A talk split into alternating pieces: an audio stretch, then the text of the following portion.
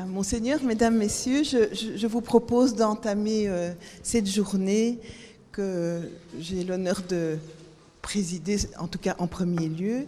Et donc nous avons quatre intervenants qui vont euh, échanger euh, leurs propos et le résultat de leurs recherches centrés sur les aspects politiques et euh, je, vous proposerai que chacun d'entre eux puisse s'exprimer en leur laissant 10 minutes, un quart d'heure. Je pense qu'ils ont reçu les instructions assez, euh, strictes pour laisser du temps après pour euh, discuter entre vous et surtout répondre aussi aux questions.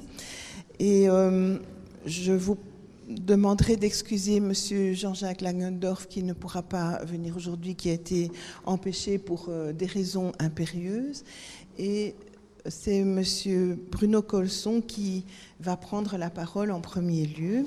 Euh, je, vous rappelle que l'Université de Namur est partenaire dans l'organisation de ce colloque. Elle est d'ailleurs euh, dépositaire de, documents très importants euh, du, du, Prince de Ligne.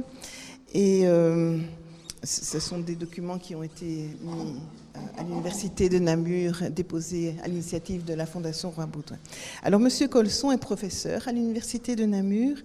Il a euh, publié un recueil ordonnancé, commenté sur euh, les réflexions, euh, de réflexions sur Napoléon, de, la, de Napoléon de la guerre, publié en 2011, et qui a d'ailleurs été traduit en plusieurs langues, en anglais, en portugais, en espagnol, en chinois. Donc, euh, vous avez également écrit Leipzig, la bataille des nations euh, en 2013 et vous avez obtenu un prix, le prix euh, Premier Empire de la Fondation Napoléon. Vous venez de publier une biographie de Clausewitz et vous préparez actuellement un ouvrage sur les Belges dans l'armée autrichienne au XVIIIe siècle. Donc on est vraiment au cœur du sujet puisque il s'agit ici de se centrer sur euh, l'activité du prince de Ligne, on l'a rappelé hier, son, son souhait d'être au fond reconnu comme militaire et, d'ailleurs son action à plusieurs reprises. Donc, Ligne, le prince de Ligne, c'est un aristocrate au XVIIIe siècle, donc sa, sa vocation, c'est d'être euh, un militaire, et c'est sans doute la part la plus importante de ses écrits qui porte sur ces questions. Il a pris part à plusieurs campagnes. Il a été nommé Feldmaréchal. Et donc, c'est à une évaluation des œuvres et de la carrière militaire du prince de Ligne que vous voulez euh, nous entretenir aujourd'hui. Merci, Madame la Présidente, Monseigneur, euh, Mesdames, Messieurs. Je vais donc euh, vous parler à la fois de certains aspects proprement militaires de la vie du prince Charles-Joseph de Ligne, mais aussi, comme on me l'a demandé, d'évoquer euh, la période de la Révolution française et les réactions du prince de Ligne. Euh, mon exposé sera à la fois militaire et politique, les deux se combinant, comme vous le savez. Dans la production littéraire de Charles-Joseph de Ligne, vous le savez également, les œuvres militaires représentent d'après euh, Jérôme Verkreuz dans sa bibliographie descriptive des écrits du prince de Ligne, un des trois axes majeurs. Et c'est vrai, euh, il était, comme l'a rappelé Emmanuel Couvreur hier, euh, vraiment passionné par son métier, qui était d'être officier, et la gloire militaire était ce qu'il estimait de plus haut dans sa vie. En tout cas, c'était un des aspects auxquels il aspirait. Et il n'a jamais été un grand chef de guerre, il n'a pas commandé une armée, euh, il aurait souhaité le faire, mais par contre, il a été un grand penseur militaire. Et c'est ça qui est particulièrement intéressant, c'est qu'il a fait la guerre, mais qu'il l'a aussi pensée. Euh, je n'en voudrais comme preuve qu'un dictionnaire récemment publié par deux universitaires américains euh, consacré aux grands penseurs militaires du monde, et il s'agit d'un dictionnaire qui concerne toutes les civilisations. Euh, et vous savez qu'aujourd'hui, on se rend compte qu'il n'y a pas que les Européens qui ont fait et pensé la guerre. Il y a des penseurs chinois, musulmans, indiens, multiples. Eh bien, dans ce dictionnaire, le prince Charles-Joseph de Ligne a sa place. Il n'y a d'ailleurs que deux penseurs belges, le prince de Ligne et, je vous laisse deviner, le général Brialmont, hein, qui a sa statue ici, non loin du Parlement. Lorsque les guerres de la Révolution française débutent, euh, le prince de Ligne donne régulièrement un certain nombre de commentaires. Il écrit à un certain nombre de ses correspondants et euh, il fait aussi des propositions. Alors je vais passer en revue quelques-unes de ces propositions en veillant à ne pas dépasser mon temps de parole. Et donc, euh, avant même que la guerre éclate le 20 avril 1792, euh, Charles-Joseph de Ligne se méfiait de ce qu'il appelait la rage de tout détruire des Français, sentant que les révolutionnaires allaient euh, renverser le monde dans lequel ils vivaient. C'est à l'automne 1793 euh, qu'il donne un certain nombre euh, de précisions sur ce qu'il appelle une levée wallonne pour résister à l'invasion française qui se prépare, la première, vous le savez, ayant échoué à la suite de la bataille de Neerwinden le 18 mars 1793. Mais donc à l'automne 1793, il met par écrit ses idées sur une levée d'hommes et euh, de manière assez intéressante euh, au niveau des termes que l'on emploie, il ne veut pas parler de, Belges parce qu'il existe, dit-il, une légion des Belges et Liégeois unis dans l'armée française, dans l'armée des Carmagnols, comme il l'appelle. Il préfère s'en tenir au mot wallon, je cite, qui s'est fait tant d'honneur par nos régiments. Il ne veut pas non plus du mot masse, qui rappelle l'odieux vocabulaire des Français. D'ailleurs, précise-t-il, je cite, cette masse qu'on croit l'effet de l'opinion n'est que celui de la guillotine et notre levée doit être celle du zèle. Un peu plus tard, il entretient une correspondance avec l'archiduc Charles d'Autriche. Vous savez qu'il était le troisième fils de l'empereur Léopold II et le frère de l'empereur François II. Ils sont tous les deux d'accord pour que les Alliés adoptent une stratégie, et l'archiduc Charles va populariser ce terme, qui à l'époque est connu en allemand, mais pas encore en français. Ils sont tous les deux d'accord pour que les Alliés ne forment pas ce que l'on appelait un cordon, c'est-à-dire une ligne qui surveille la frontière, comme euh, l'armée autrichienne en entretenait un dans les Balkans face aux Ottomans, euh, ici, le prince et l'archiduc sont d'accord pour que l'on concentre les forces. Et voici une citation de l'archiduc Charles dans une lettre au prince de Ligne qu'on ne fasse plus de cordon, qu'on abandonne la défense des Pays-Bas à ses propres habitants et qu'en réunissant toutes nos forces, on frappe de grands coups. C'était effectivement ce qu'il fallait faire pour vaincre les Français les commentateurs de la stratégie alliée à cette époque sont unanimes pour le dire. Le prince Charles-Joseph revient sur cet aspect dans une correspondance avec le duc de Brunswick, qui, vous le savez, commandait les forces prussiennes à la bataille de Valmy en 1794. Euh, voici euh, ce qu'écrit le prince au duc de Brunswick. Euh, il ne veut pas, tout d'abord, combattre les Français en essayant d'imiter leur manière, et je cite, Que Dieu nous préserve des lignes trop étendues. Je n'aime pas les fronts larges, surtout vis-à-vis d'un ennemi pareil qui cherchera à percer. Quand il est rétréci, un commandant d'armée sait tout ce qui se passe et peut s'y porter.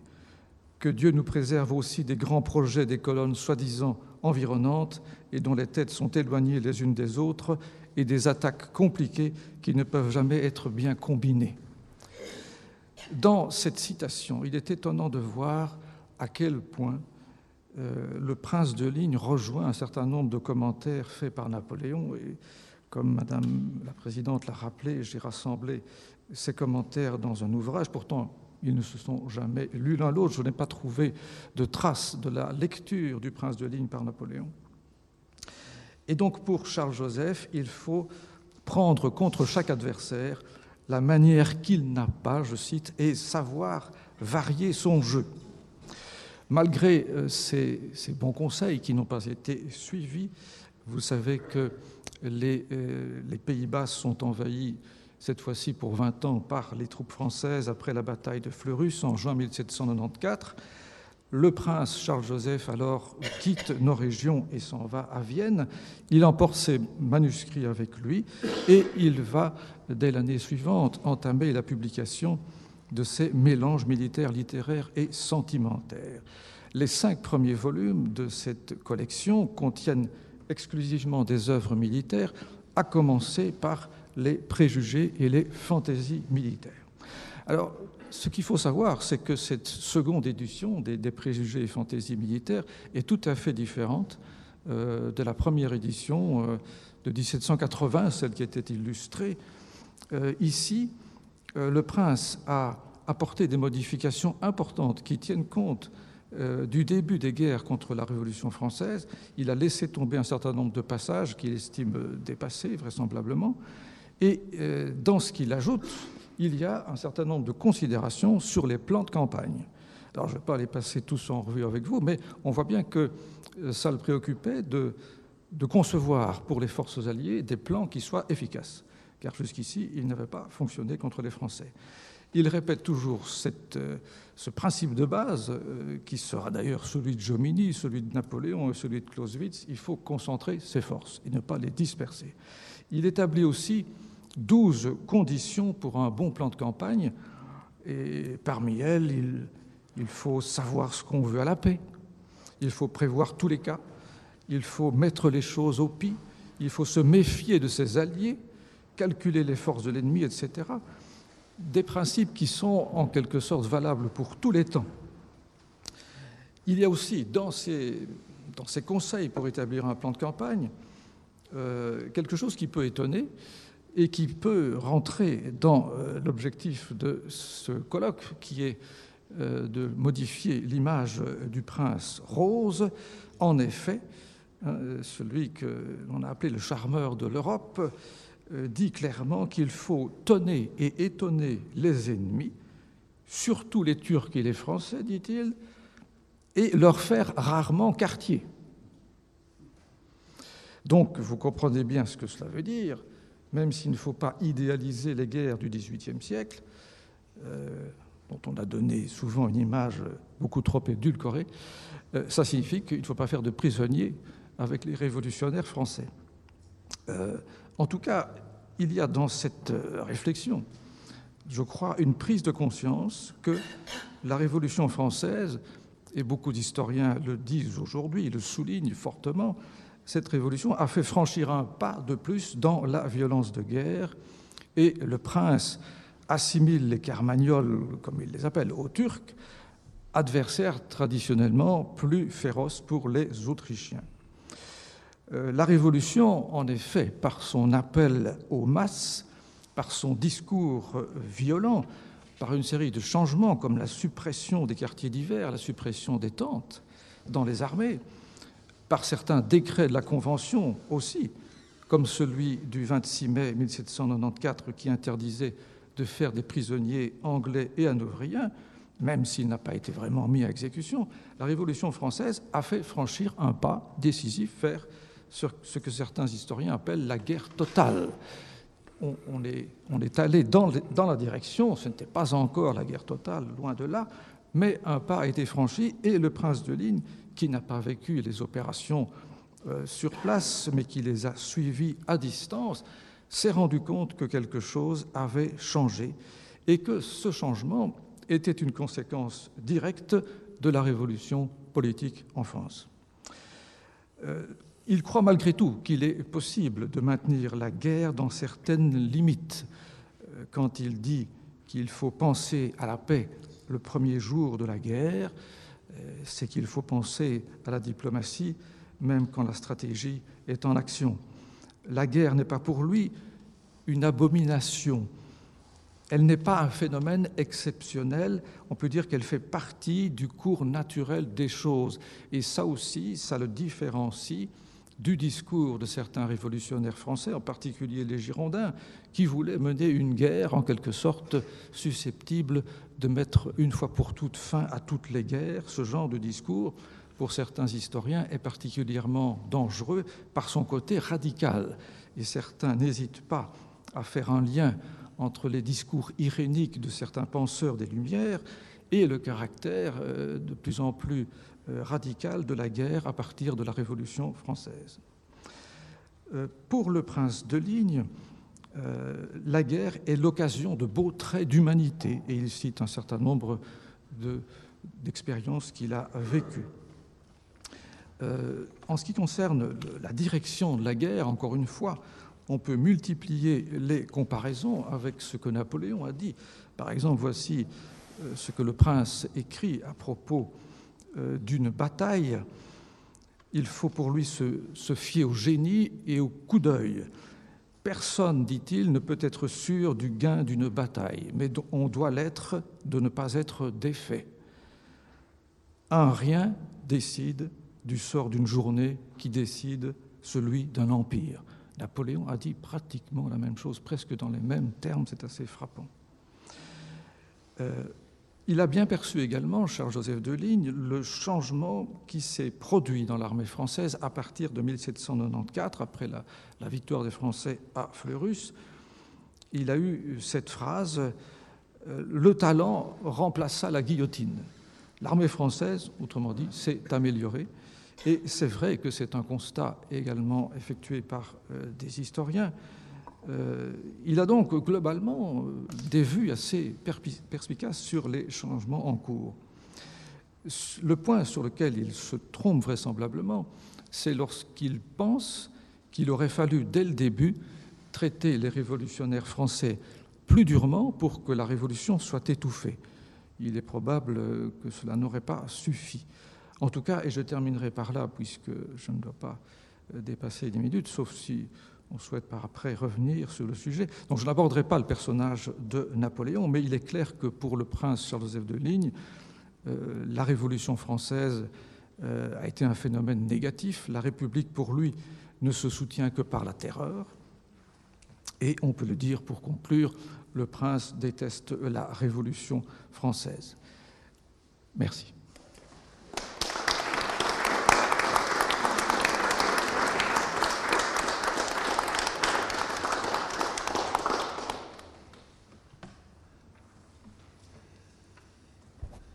Merci, Monsieur Colson. Donc, on va suivre le rythme, c'est-à-dire de demander d'abord à nos intervenants de proposer leurs réflexions, mais il y a évidemment déjà pas mal de pistes ouvertes par les questions posées ici. Et, euh, je vais bientôt céder la parole à mon collègue Bruno Bernard, qui est professeur à l'Université libre de Bruxelles, qui enseigne l'histoire des temps modernes. Euh, ces travaux scientifiques euh, se démarquent par sa collaboration depuis plusieurs années avec la Voltaire euh, Foundation et la publication sur le long terme des essais sur les mœurs. Il y a déjà neuf volumes qui ont été publiés en collaboration. Et puis récemment, Bruno Bernard a collaborer à l'histoire culturelle de la Wallonie d'une part, et d'autre part est impliqué dans un projet euh, ambitieux qui est mené à Vienne sur euh, les institutions centrales de la monarchie. Bien sûr, il est aussi connu pour euh, ses écrits, ses publications sur la, la, période de Joseph II, la Révolution brabançonne, et c'est précisément sur cette époque particulière de l'histoire des Pays-Bas autrichiens.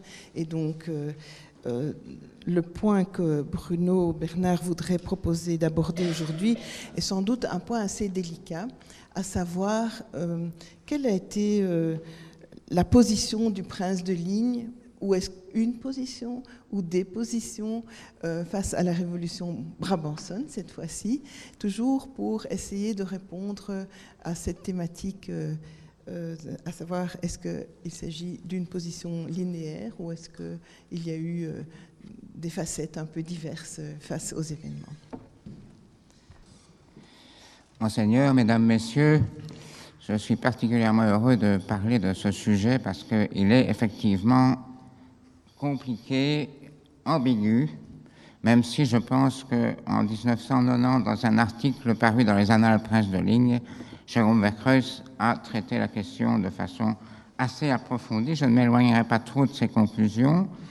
Je les compléterai dans l'article par une analyse de deux mémoires qui ont été euh, envoyées à Sa Majesté l'Empereur par le prince de Ligne, un mémoire sur l'état des Pays-Bas autrichiens et un mémoire sur l'état présent des Pays-Bas autrichiens, l'un de 1780 et l'autre de 1791-92.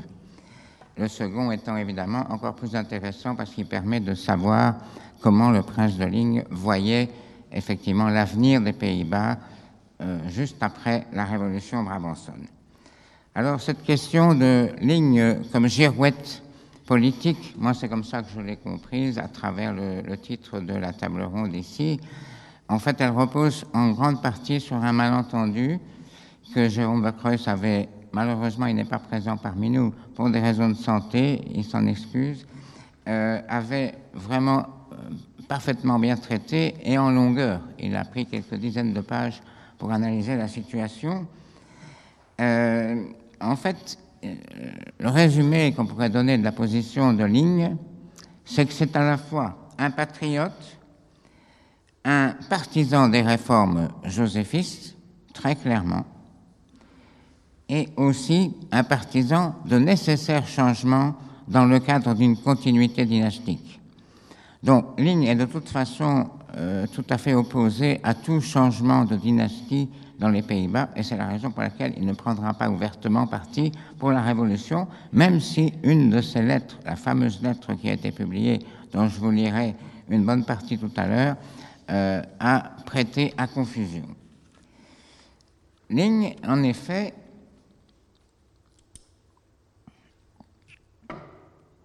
n'hésite pas à critiquer l'empereur, Joseph II, essentiellement, mais aussi Léopold II, on le verra.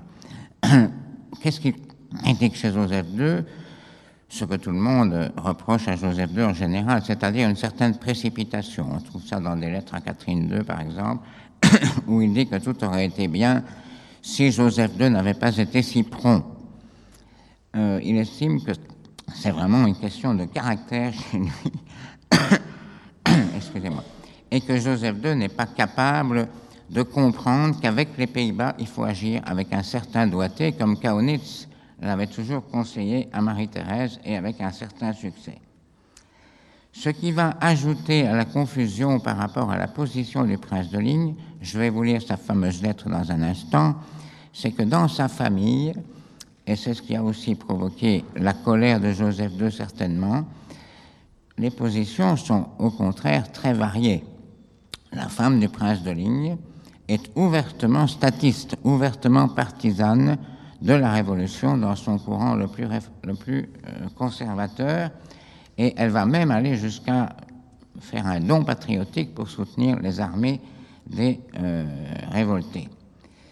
Un des fils euh, du prince de Ligne, le prince Louis, va également participer aux campagnes. Il va participer à la prise de Gand aux côtés des confédérés contre les, armées de l'empereur. Il sera ensuite dans l'armée française ce qui à ce moment-là, évidemment, n'est pas une très bonne référence, même si après le 10 août, il va s'en éloigner et revenir, entre guillemets, à de bons sentiments. Le prince Charles, par contre, héritier direct, qui est mort malheureusement en 1792, a lui participé du côté de l'Autriche. Donc, si vous voulez, une famille qui est divisée. Et le prince lui-même, ben, il est un petit peu entre, entre toutes ces positions. Je vais vous lire la fameuse lettre qu'il a écrite à sa femme, le 3 janvier 1790 et qui a été, on ne sait pas trop comment, publié. Sa femme l'avait sans doute montré, on a fait des copies, elle s'est retrouvée dans la presse et évidemment les révoltés ont pu se targuer de soutien du prince de Ligne, ce qui est plus compliqué que cela. Mais c'est vrai que ça commence par un éloge de la Révolution. Voilà ce qu'il dit, entre autres. Je n'en reviens pas en parlant de la Révolution. On n'aura jamais lu dans l'histoire, et je dis plus, on ne verra jamais ni ne lira une révolution pareille. Puisque cette fois-ci, cela est clair, l'article de la joyeuse entrée étant bien prononcé. Je vous avoue, à madame, je vous avoue que pour le mouvement qu'il y a eu pour quelques changements qu'on aurait pu faire tout de suite, il parle des années précédentes évidemment où la révolte a commencé en 87, hein, donc euh, on aurait pu agir avant que tout n'éclate. Donc pour qu'il y ait eu quelques changements qu'on aurait pu faire tout de suite il y a trois ans, et où Belgioioso, qui était le gouverneur général, par sa bêtise et sa dureté, avait beaucoup mis du sien. C'est le ministre plénipotentiaire, je m'excuse, ce n'est pas le gouverneur général. J'avais trouvé qu'on avait fait trop ou trop peu. On disait, nous nous révoltons, mais cette fois-ci, on ne l'a pas dit, on l'a fait. Et d'une manière qui fait autant d'honneur à l'invention qu'à l'exécution. C'est à partir de là que, évidemment, on peut se dire, tiens, le prince est partisan de la Révolution. Il est beau à notre nation d'avoir chassé les Autrichiens avec autant d'humanité que de valeur. On note déjà que pour un militaire, c'est assez étonnant hein, comme formule. Et couvert de honte une demi-douzaine de généraux. Alors il y a là, on le verra, et Jérôme Bacreus avait très bien démontré, une petite vengeance du prince de Ligne contre certains de ses collègues militaires contre le peu de confiance qu'on lui a fait, contre le refus qu'on lui a fait de prendre la tête de certaines campagnes, il est bien content que certains de ces militaires qui ne nomment pas aient été vaincus sur le terrain par une troupe relativement moins entraînée en principe. Le calme qui a régné après la cassation des États aurait dû être effrayant pour le sort, le sot et cruel gouvernement général. Il n'a aucune estime pour le prince Albert de Saxe-Station, ni pour euh, l'archiduchesse Marie-Christine, qui sont tous les deux gouverneurs généraux des Pays-Bas. Il a même refusé plus tard de servir sous les ordres d'Albert de Saxe-Station. C'est pour vous dire qu'il y a des questions personnelles là-dedans. Hein. Et je me souviens que le duc d'Ursel et moi, le duc d'Ursel plus tard, lui, a pris le parti des vonquistes, donc des démocrates de la, la branche avancée de la Révolution, nous traitions de ridicule cette armée naissante. Donc on voit bien une position du prince de Ligne au départ, se disant mais ça ne va pas réussir, qu'est-ce que c'est que cette bande de vagabonds qui va essayer d'envahir les Pays-Bas? Nous disions que veulent donc faire ces émigrants que nous imaginions être quelques ouvriers ou déserteurs qui voulaient piller Ces déserteurs sont les révolutionnaires qui se sont réfugiés aux Pays-Bas, aux Provinces-Unies plus exactement à l'époque, avant d'attaquer les Pays-Bas. Et je croyais même que le pays s'opposerait à ce qu'on appelait des bandits et des brigands. Donc vous voyez qu'avant la Révolution, avant l'intervention des troupes, le prince de Ligne, comme on peut le penser, ça paraît assez logique, étant donné qu'il est général de l'armée autrichienne et qu'il est fidèle à son empereur, évidemment, est parfaitement opposé à la Révolution. Et puis il continue, c'est bien le second tome de Vive les gueux. Ceci évidemment en référence aux événements du XVIe siècle. Mais quand j'ai vu la belle manœuvre de Van der Merch, Van der Merch, général des armées euh, patriotes contre l'empereur, Van der Merch, il se trouve, je ne sais pas si le prince de Ligne en est tout à fait conscient, parce qu'il n'a pas vu ça peut-être de très près, mais Van der Merch faisait partie du régiment de Ligne. Donc, est-ce que c'est une fierté d'avoir un de ses anciens subordonnés à la tête des armées? Je ne sais pas.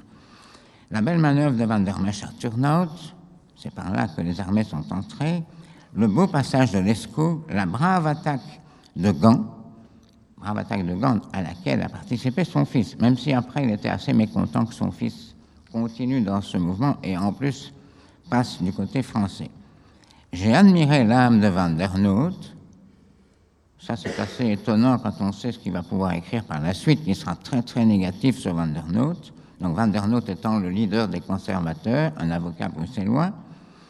Premier mobile de tout cela, Van der Noot effectivement est à l'origine, avec Vonk, de ce mouvement. Et est-ce que c'est peut-être pour faire plaisir à son épouse, je ne sais pas, mais elle est, elle, évidemment, particulièrement admiratrice de Van der Noot. Premier mobile de tout cela, à ce qu'il semble, est le cœur et le grand talent de Van der Merch. Il en rajoute encore on devrait faire à Bruxelles, et c'est là qu'on voit que tout est très ambigu, on devrait faire à Bruxelles deux statues de Dalton et Trotmansdorf. Dalton et Trotzmandorf sont les responsables de la répression, ceux qu'il va accuser d'avoir été particulièrement maladroits. Et ici, à Vienne, deux effigies de ces deux messieurs qui, militairement, politiquement et humainement, se sont conduits si épouvantablement et ont fait plus pour cette révolution que les princes d'Orange n'avaient fait pour l'autre. Donc, si vous voulez, je m'excuse, je dois boire assez souvent, je suis en rémission d'une maladie, donc vous devrez m'attendre.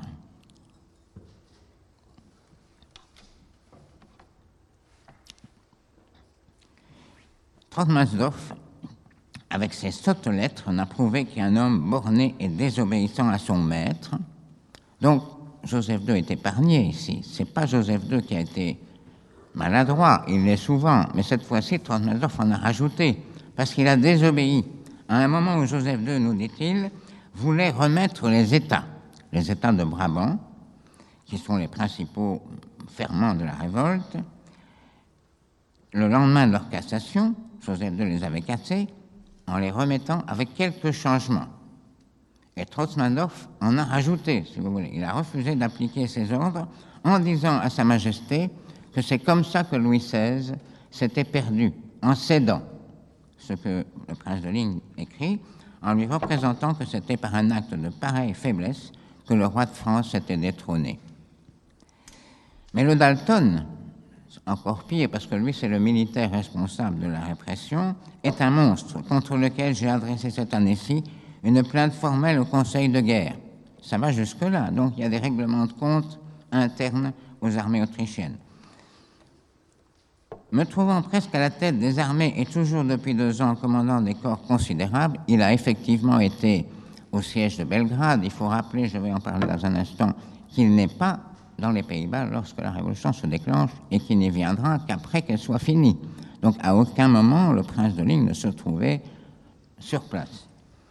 Donc me trouvant à la tête des armées, vous sentez bien que ma carrière est trop avancée pour que je quitte le service. Il a participé notamment au siège de Belgrade. Donc c'est là qu'il était lorsque la révolution s'est déclenchée. Et là, on voit le vrai sens de la lettre. Et heureusement, parce qu'autrement, on pourrait vraiment croire qu'il est très ambigu, euh, qu'il comprend bien les motivations des révoltés. Je ne serai ni transfuge, ni ingrat. Et cela ne plairait même pas à ma nation, les Belges. Je ne servirai pas contre elle donc, il n'aurait pas accepté de participer à la répression, ni contre elle, ni avec elle, pardon, contre l'empereur. Donc, position qu'on a pu qualifier d'ambiguë, moi je la trouve assez claire. Hein. Il ne veut pas, disons, se rendre impopulaire auprès des Belges, parce que vous allez voir après qu'il va revenir et qu'il va occuper une place assez, assez enviable finalement et assez appréciée. Mais d'un autre côté, à aucun moment il n'aurait accepté de prendre les armes contre son souverain. Mais, et c'est là qu'on voit l'intérêt principal du prince de Ligne, et M. Colson y a fait allusion, mais je servirai le pays jusqu'à la dernière goutte de mon sang contre toutes les autres puissances de l'Europe. Et on va voir que les autres puissances de l'Europe à laquelle il pense, en réalité, c'est essentiellement la France. Il est absolument obsédé par ce qui se passe en France. Il a compris contrairement à certains que c'était très grave, et que le principal danger vient de là. Et il estime que les Belges n'ont pas été assez actifs pour empêcher euh, les influences que la Révolution française pouvait avoir chez eux. Alors, deuxième partie de mon exposé, ligne est non, ambiguë, si vous voulez. Je pense déjà avoir un peu répondu à la question. Deuxième partie, ligne est absent. En effet, il est au siège de Belgrade et curieusement, pendant le siège, et il n'y a pas de motivation très claire à cela, Ligne va être exilé, entre guillemets, pas très loin de Belgrade, mais en tout cas retiré des armées par Joseph II, qui est mécontent de la position de Ligne, euh, donc qu'il ne connaît pas parce que ça se passe avant la lettre. Donc, on peut penser que c'est plutôt l'attitude de la famille qui a fait que Joseph II était un peu, un peu euh, soupçonneux, Ligne ne s'inquiète pas trop, c'est assez amusant et même assez étonnant. Euh, il écrit à Lassie, le général Lassie, que Sa Majesté n'est pas contente, mais qu'il se doute bien qu'une fois qu'il aura, ils se seront revus, euh, Joseph II comprendra bien qu'il n'a rien à craindre de lui. Donc je ne m'en suis pas trop fait. Enfin, vous voyez ce genre de vocabulaire tout de même à propos de son souverain qu'il a écarté. J'ai trouvé que c'était quand même assez osé de sa part.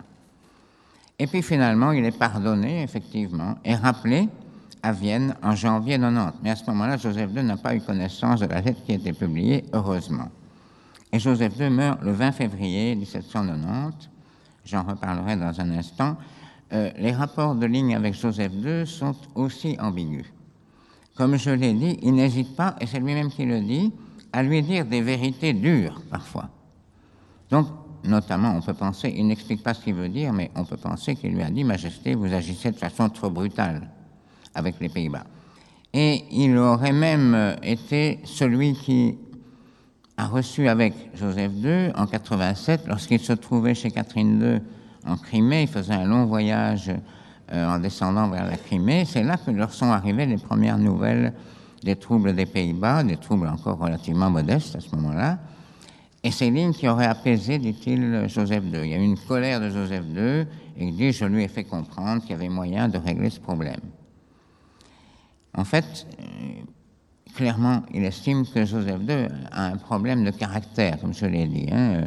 Son caractère est impulsif et il écrit à Catherine II en lui disant c'est ça qui lui a fait faire, entre guillemets, après la mort de Joseph II, c'est ça qui lui a fait faire, entre guillemets, un certain nombre de bêtises du point de vue politique. Un manque de diplomatie évident, ça je pense que n'importe quel historien peut le dire, et il aurait suffi, dit-il, à Joseph II de promettre aux États des différentes provinces, mais surtout aux États de Brabant, de garder la Constitution à laquelle ils tiennent tant. Or, on sait, et moi je me, plais toujours à le rappeler aux étudiants parce que c'est une chose qu'on n'a pas assez soulignée, que lorsque Joseph II est venu dans les Pays-Bas en 1781, donc l'année suivant son accession au trône, il fait une longue tournée dans les Pays-Bas, qui est un petit peu osée il arrive euh, sous un nom d'emprunt, un nom d'emprunt tiré d'une de ses seigneuries allemandes d'ailleurs. Il va faire le tour des Pays-Bas avant d'arriver à Bruxelles. Ce qui, pour le gouvernement, est assez stupéfiant. Hein. On s'attend, il arrive par Luxembourg, on se dit, bah, il va prendre la route par Namur et arriver à Bruxelles. Non, non, non, Joseph II fait tout le tour des Pays-Bas en passant par Mons, par Ostende, Anvers, etc., avant de venir enfin à Bruxelles et d'arriver en pleine nuit à Bruxelles et de se faire ouvrir les portes. Entre-temps, le gouvernement se dit, mais quand est-ce qu'il va arriver? Qu'est-ce qui se passe? On sait qu'il est là, mais il n'arrive pas. Et le lendemain, il assiste, euh, le matin, il fait venir très tôt euh, les membres du gouvernement euh, au palais, et ensuite il assiste à une réunion du conseil privé où il laisse le président sur sa chaise en disant, non, je vais m'asseoir sur le côté, faites comme si j'étais pas là. Enfin, vous voyez, le genre de choses qui n'est pas possible. Il n'y a aucun souverain qui est venu dans les Pays-Bas depuis Philippe II. Donc faites comme si j'étais pas là. Vous pouvez imaginer dans quel état ils étaient. Hein. Bon, mais une chose quand même extrêmement importante, petit suspense, c'est que lorsque Joseph II, premier souverain depuis deux siècles, un siècle et demi, à venir dans les Pays-Bas, aurait dû prêter serment à la joyeuse entrée, donc à ces fameuses constitutions des Pays-Bas, qu'est-ce qu'il fait? Il dit non, non, pas moi. Gouverneur général et la gouvernante vont prêter serment. Moi, je vais aller faire un petit tour dans les Provinces-Unies, en Hollande. C'est d'une audace incroyable. C'est vraiment dire, ça, ça, prédit ce qui va se passer quelques années plus tard. Moi, je ne suis pas lié par la joyeuse entrée. La gouvernante a prêté serment, le gouverneur général, mais moi non, je n'ai pas prêté serment. Donc il est logique dans sa position, mais c'est évidemment ça qui va provoquer la rupture, parce que pour les Pays-Bas, c'est comme si le souverain euh, faisait un coup d'État d'une certaine façon. Ça n'a pas été pris comme ça, mais concrètement en 89, on est dans la suite de cet événement. Et cet événement n'est pas assez souvent rappelé. Personnellement, je trouve ça d'une limpidité. C'est vraiment une façon de dire j'en ai rien à faire de vos institutions. D'ailleurs, je vais les mettre par terre. Et c'est ce qu'il va faire un peu plus tard. Troisième partie de mon raisonnement, je pense qu'on peut dire que le prince de ligne est clairement anti-révolutionnaire. quelle que soit la révolution, pour lui, ça n'est pas une méthode. Il écrit à Kaunitz le 10 novembre 1789 en parlant de la France et des Pays-Bas qu'il mêle sans distinction ce maudit esprit révolutionnaire. Pour les Pays-Bas, en plus, c'est un esprit révolutionnaire, si je peux dire en plus, parce que côté français, je ne pense pas que pour lui c'est mieux, mais ce maudit esprit révolutionnaire, en plus, défend des idées qui ne plaisent pas du tout, les idées que sa femme défend, elle. Il est anticlérical. Or, la révolte des Pays-Bas, elle est menée en grande partie par le clergé. On sait qu'il y a des évêques et des moines à la tête des armées révolutionnaires, ce qui faisait bien rire évidemment les généraux autrichiens. Donc ce sont pour lui des obscurantistes en plus. Alors, l'hommage à Van der Noot début 1790 est quand même assez étonnant, parce qu'il sait très bien que Van der Noot s'est appuyé sur ces personnages. Par contre, il admire certainement le mouvement national. Il y a un certain patriotisme chez lui. Aussi, je l'ai dit, la belle leçon donnée aux généraux autrichiens, la belle leçon militaire du général van der Merch. Il va également critiquer les maladresses des politiques. Et on peut se demander, mais c'est quasiment résolu, euh, ne pensait pas avoir lui-même un rôle à jouer. Le rôle qu'il aurait voulu jouer, et qu'il a failli jouer. Vraiment, je pense qu'on n'était pas loin de cela.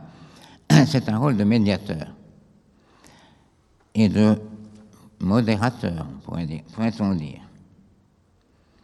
Plusieurs fois, il y fait allusion dans ses correspondances, dans ses mémoires également, euh, en disant si j'avais été en position d'aller dans les Pays-Bas, mais il aurait fallu une mission d'empereur que l'empereur n'a jamais fait. Qu'est-ce que j'aurais fait? J'aurais parlé en patriote. Donc là, il le dit, c'est ambigu ce mot. Aujourd'hui, ce mot est devenu un mot dangereux, dit-il. Mais lui, il pense à patriote, patrie, fidélité à la dynastie. C'est ça qu'il appelle patriotisme. C'est pas du tout euh, le contraire. J'aurais parlé en patriote, en citoyen, il fait exprès d'employer un mot que les révolutionnaires français emploient, en disant là aussi un mot qui est dévié de son sens, en vrai membre de la communauté euh, civique.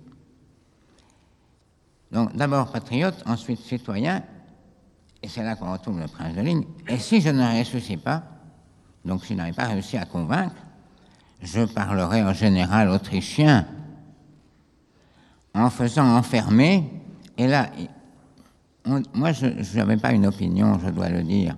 Et je pense qu'il y a quelques-uns qui le partagent ici, en tout cas j'en connais au moins un qui va se reconnaître, qui n'avait pas une opinion d'un prince de ligne extrêmement intellectuel, conceptuel, etc. Eh bien, dans cette phrase, il va résumer quels sont les partisans de la Révolution. J'aurais fait enfermer un archevêque, un évêque, un gros abbé, un professeur, un brasseur, un avocat c'est à peu près la liste des gens qui font partie des mouvements révolutionnaires. Bon, c'est symbolique, mais c'est très très bien expliqué. Donc, négociation, et si pas d'effet, euh, répression. Alors, il emploie très souvent, et on trouve ça plusieurs fois aussi dans ses écrits, de la vigueur, et c'est ce qu'il reproche aux Autrichiens de ne pas avoir eu, mais pas de rigueur.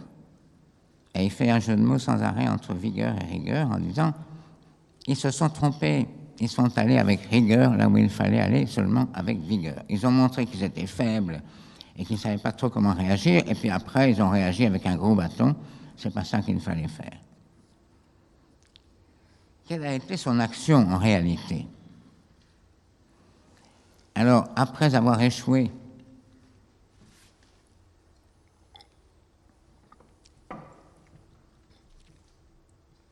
Ma logopède m'a dit qu'il fallait avaler trois fois, donc j'avale trois fois.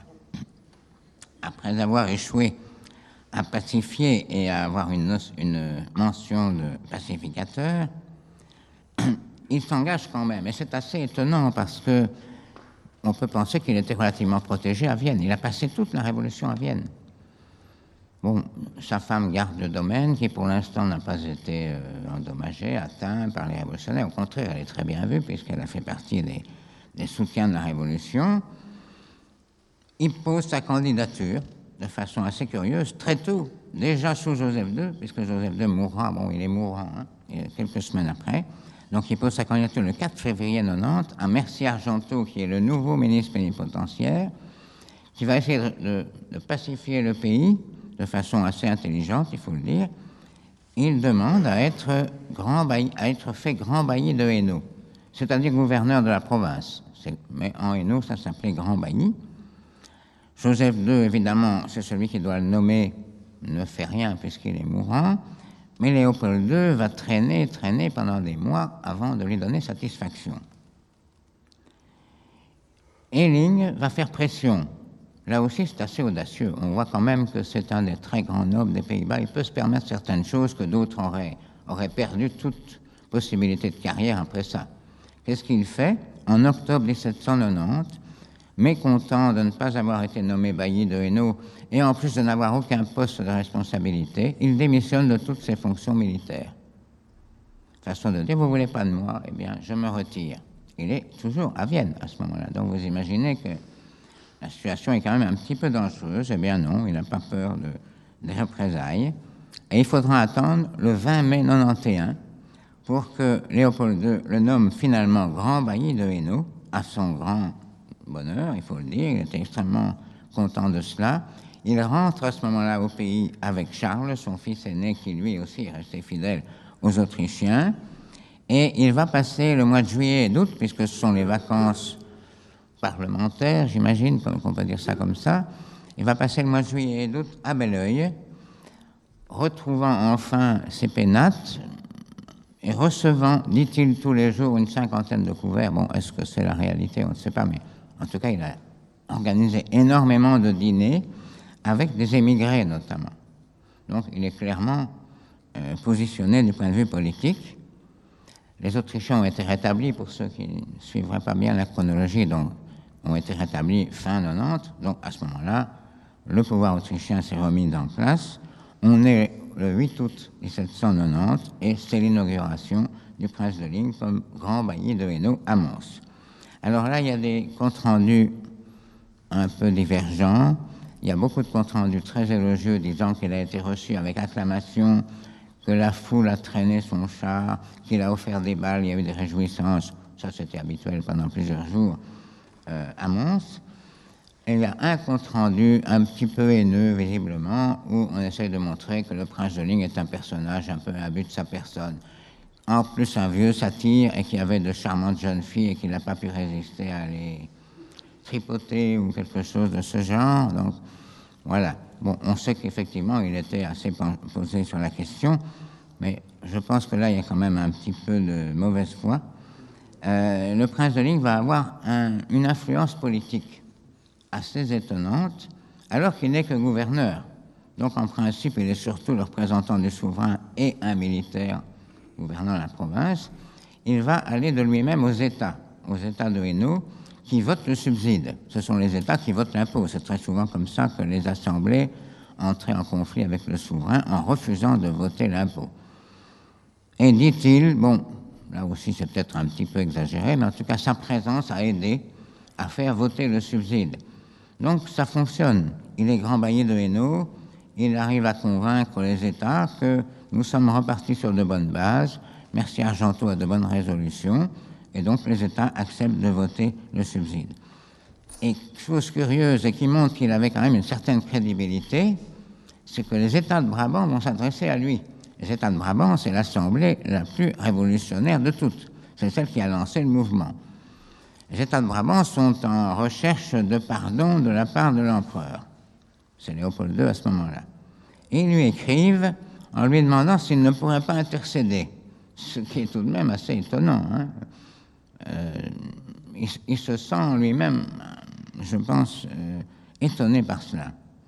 Il leur répond assez rapidement une très brève lettre en leur conseillant en somme la soumission globalement, mais en leur disant surtout, et là le terme est, je trouve aussi très très bien choisi, il s'agit de faire des représentations c'est votre rôle, c'est comme ça que ça se passe d'habitude, pas de la résistance. Euh, c'est très subtil, hein, mais tout est dit en fait. En deux mots, votre rôle c'est de faire des représentations, et puis ensuite on discute, il y a un échange, on, on trouve un compromis, mais la résistance va se heurter à de nouveau la force armée probablement. Par contre, il conseille aux souverains, et il le dit aux États, je conseille aux souverains d'avoir une certaine mensuétude. Donc, si vous voulez, il essaye d'arriver à une certaine réconciliation.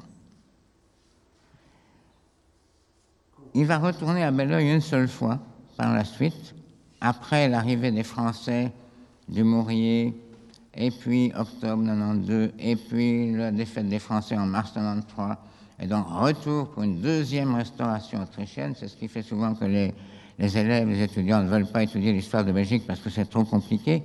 Et c'est particulièrement compliqué à ce moment-là, puisqu'il y a eu deux fois la restauration autrichienne, une fois contre la révolution brabançonne, une fois contre les troupes françaises. Il va donc profiter de l'accalmie de nouveau en 93 pour faire un dernier séjour à Belleuil, dont il se doutera assez vite que c'était le dernier. Mais il perdra finalement Belleuil après l'arrivée des Français. Et comme il dit, j'ai perdu finalement euh, une bonne partie de ma vie dans ce qui était Belleuil, et il ne cesse d'en parler dans ses mémoires. Est-ce qu'on peut conclure sur le prince de Ligne? Je pense que déjà j'ai dessiné un petit peu un portrait qui malgré tout est nuancé, bien sûr. Hein. C'est un patriote, ça je pense que le terme lui plaisait énormément, mais au sens où il est un ami de la patrie, et pour lui la patrie, ce sont les Pays-Bas autrichiens. Ça n'est pas la euh, Belgique, entre guillemets, ce sont les Pays-Bas autrichiens patriote, c'est quelqu'un qui est fidèle à la monarchie. Il juge l'empereur, même Joseph II, toujours bien intentionné. Et il le dit souvent dans ses lettres ou les lettres aux États qu'il a envoyées, l'empereur est bien intentionné à votre égard. Il y a eu des maladresses, mais il y a moyen de s'entendre. On sait qu'il approuve les réformes de l'empereur, même celles qui peuvent paraître assez hardies, notamment les réformes religieuses de Joseph II, mais Joseph II a été mal servi à Bruxelles. Et c'est ce qui fait que Ligne se réjouit de la Révolution d'une certaine façon. Ils ont maté ces généraux un petit peu prétentieux, mais ils trouvent ensuite évidemment qu'ils vont trop loin et qu'ils sont trop influencés par les Français. Dernier élément qu'on peut ajouter, c'est qu'il est peiné de voir son pays se livrer d'une certaine façon au parti de l'Église et des moines, comme il le dit. On, sent clairement l'anticléricalisme, mais il faut ajouter qu'il n'est pas plus tendre avec les vonquistes. À un moment, dans une lettre euh, à, l'empereur euh, François II, euh, Léopold II, pardon, il dit après avoir vaincu la Révolution, donc globalement les statistes, les conservateurs qui avaient pris le pouvoir, il s'agit maintenant de mettre un, couvercle sur le vonkisme. Or, le vonkisme était en discussion avec le fameux gouverneur, le nouveau gouverneur général Mercier Argenteau, qui pensait, lui, qu'il y avait moyen de s'entendre. Ligne pense que non, que tous les révolutionnaires sont compromis parce que, dit-il, malheureusement, les statistes sont des conservateurs obtus avec lesquels on ne peut rien faire. D'un autre côté, les vonkistes sont maintenant partis en France. On sait que Vonck est mort à Lille et que la plupart des vonkistes ont été ensuite appuyés des troupes françaises. Une partie des vonkistes sont venus avec du Mourier. Donc il dit on ne peut pas discuter non plus avec ces gens-là. Et là, il se prononce contre un certain nombre de ses semblables, je dirais, euh, les ducs d'Arambert, le prince de Mérode, la famille de Lannoy, qui eux ont pris partisan, parti pour les vonkistes. Pour lui, toute révolte, pour finir, est dangereuse. L'exemple de la France étant particulièrement dangereux. Pourquoi? J'en termine par là. Des extraits d'un petit texte qu'il a écrit qui s'appelle Mémoire sur la Révolution française, mais qui va nous aider à bien comprendre sa position. Pourquoi finalement les choses vont-elles si mal?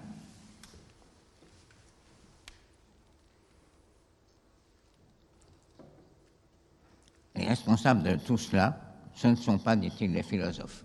Je n'ai pas vu de il le dit lui-même, Je n'ai pas vu de philosophe, de loin évidemment, à Paris à ce moment-là.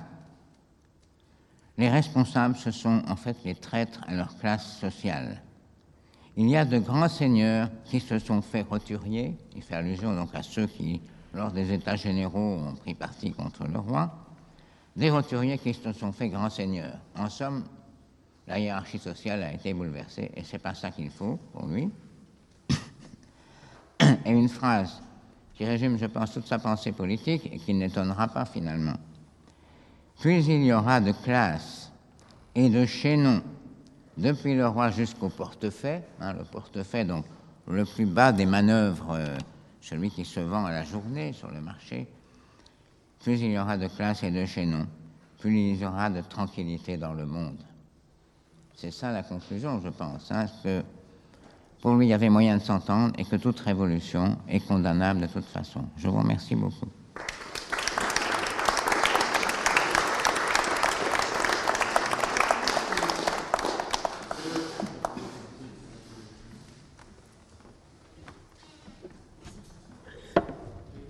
Merci.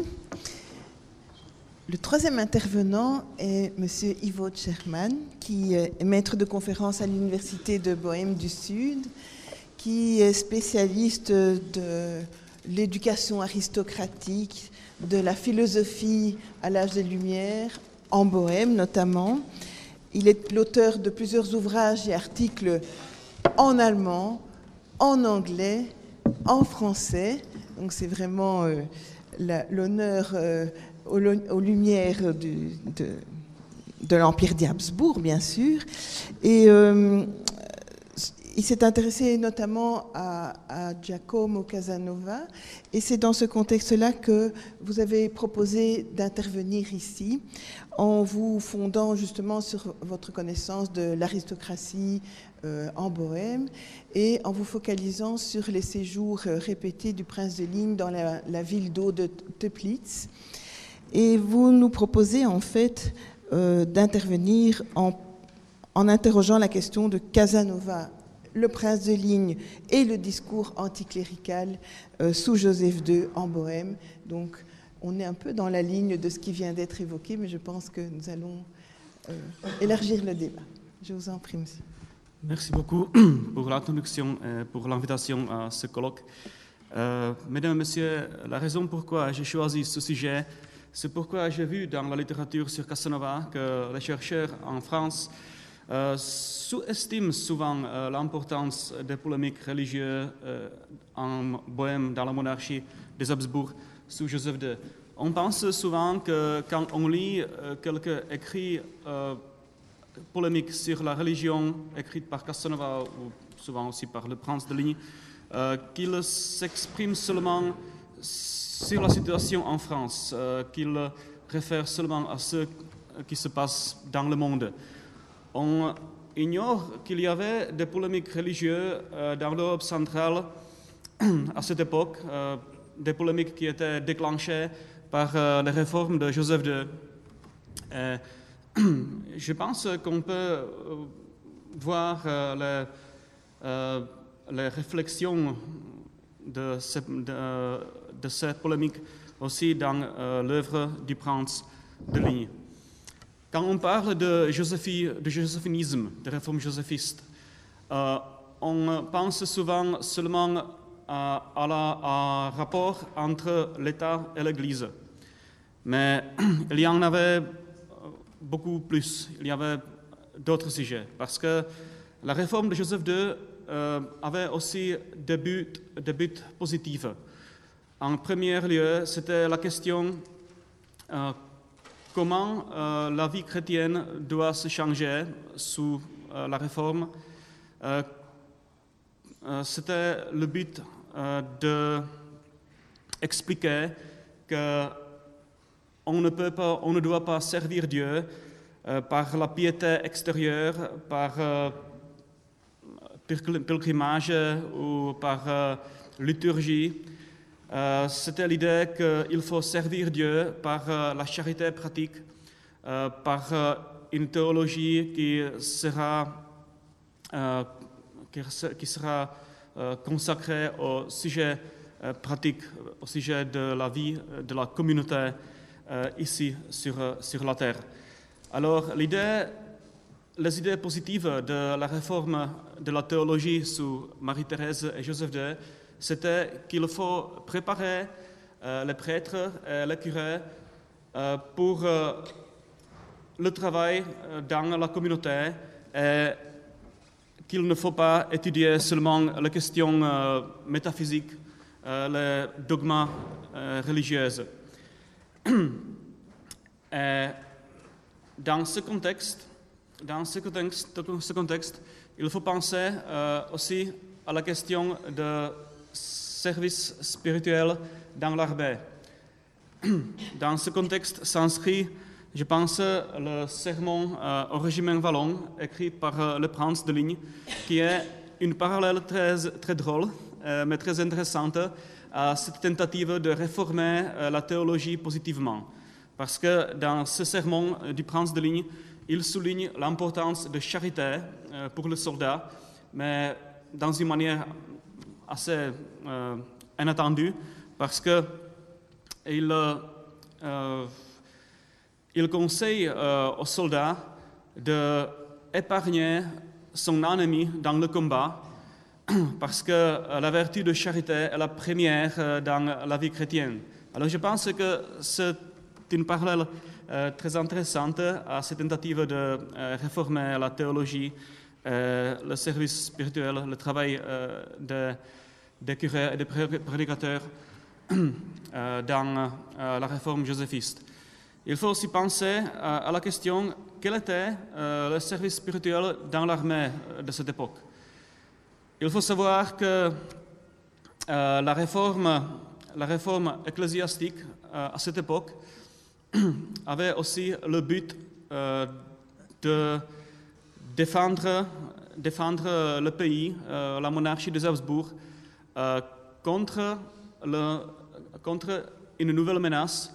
C'était c'était euh, le scepticisme et le déisme religieux.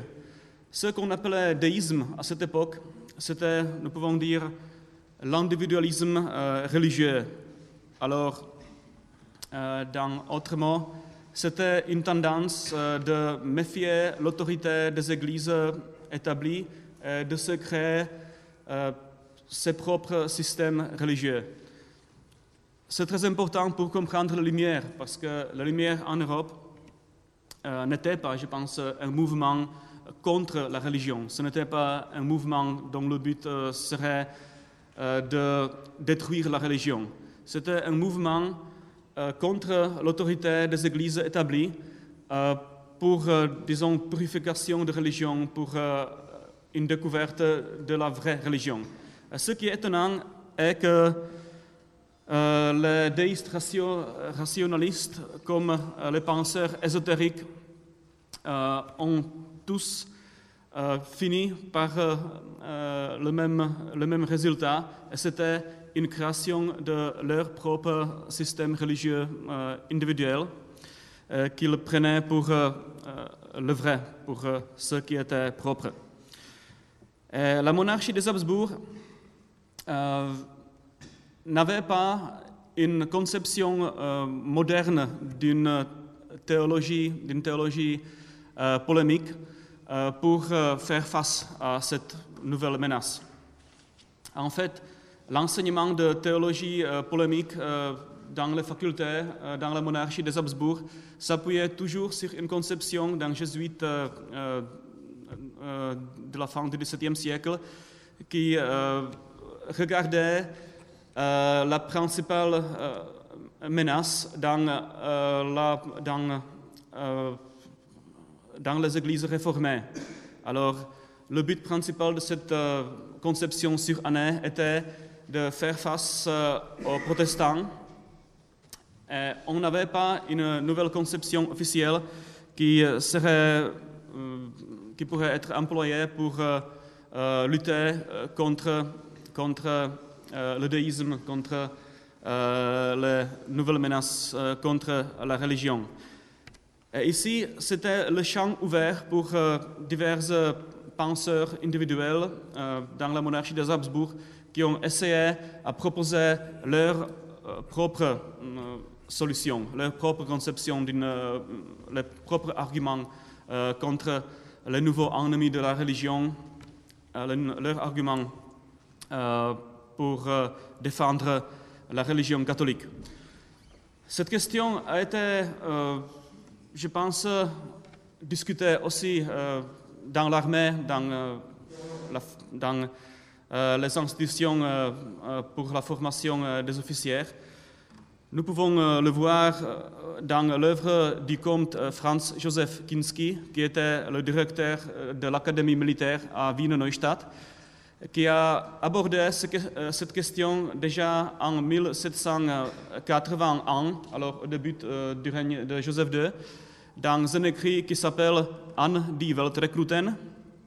Euh, C'était un écrit polémique où il a essayé à expliquer aux soldats et à ses disciples euh, quels sont les arguments euh, des déistes, de, de nouveaux euh, ennemis de la religion, faut, comment il faut se défendre, comment il faut se, armer, soi-disant.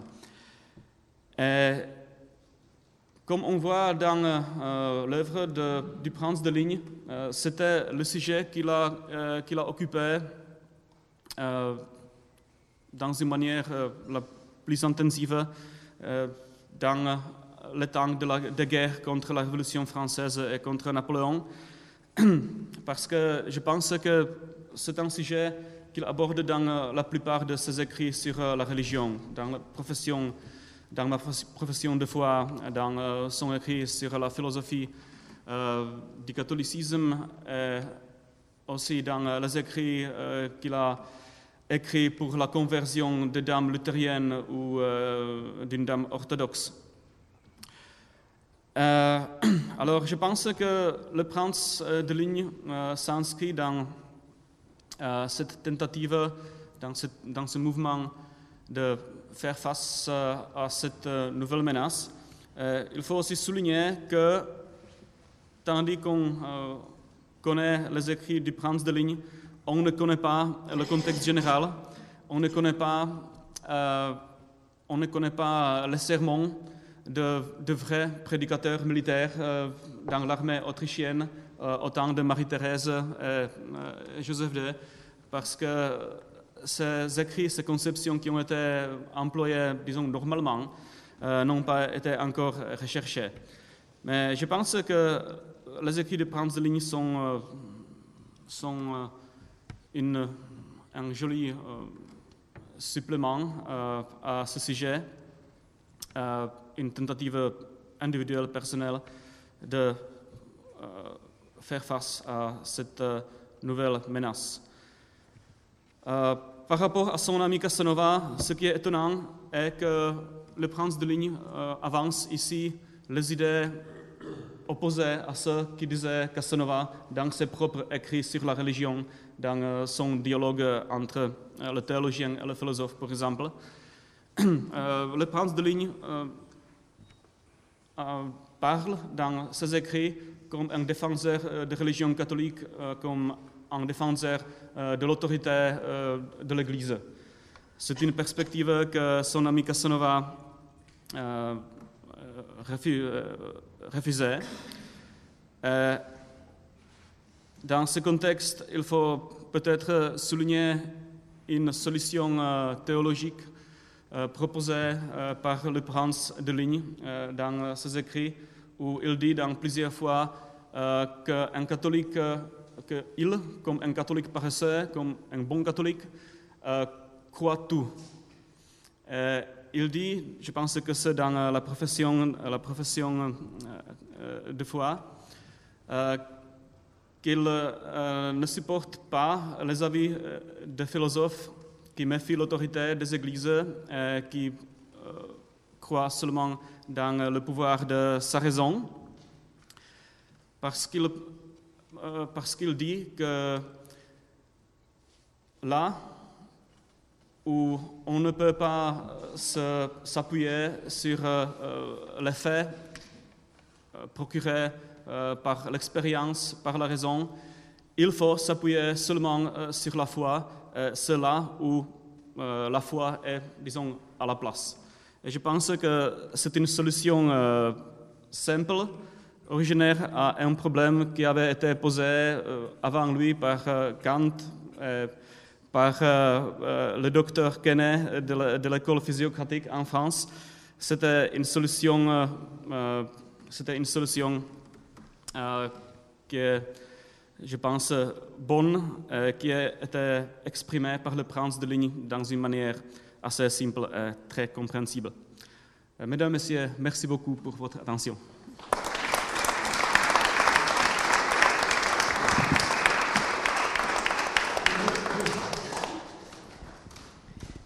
Merci, merci Monsieur le Chairman. Et, d'ailleurs, merci à tous de tenir le, temps qu'on vous a demandé euh, de, de tenir pour permettre ensuite euh, d'aborder une discussion. Le quatrième intervenant est Monsieur Jean-Charles Beckart. Tout d'abord, je voulais vous demander de nous excuser pour euh, une erreur formelle qui paraît sur le programme en le présentant comme mandataire du FNRS. Mais Jean-Charles est en fait doctorant à l'u- l'Université de Paris-Sorbonne en co-tutelle avec euh, l'ULB. Et il est euh, en train de mettre les derniers mots à sa thèse de doctorat qui est consacrée euh, à l'étude des diplomates français envoyés dans les Pays-Bas autrichiens euh, durant la deuxième moitié du XVIIIe siècle. L'enjeu étant de se poser la question de, de la construction d'une paix ou d'une relation de paix entre la France et les Pays-Bas à l'issue du renversement des alliances de 1756. Et dans ce contexte, euh, il a déjà publié un livre sur euh, l'un de ses diplomates, euh, précisément ici à l'Académie royale de Belgique. Alors ici, dans ce contexte plus précis consacré à la personnalité du prince de Ligne, il s'agit de se demander quel rôle le prince de Ligne a pu jouer. A-t-il été ambassadeur, voire même espion dans le contexte de ses parcours dans les différentes cours? Et peut-être euh, est-ce qu'il a pu être un modèle pour les diplomates au XVIIIe siècle?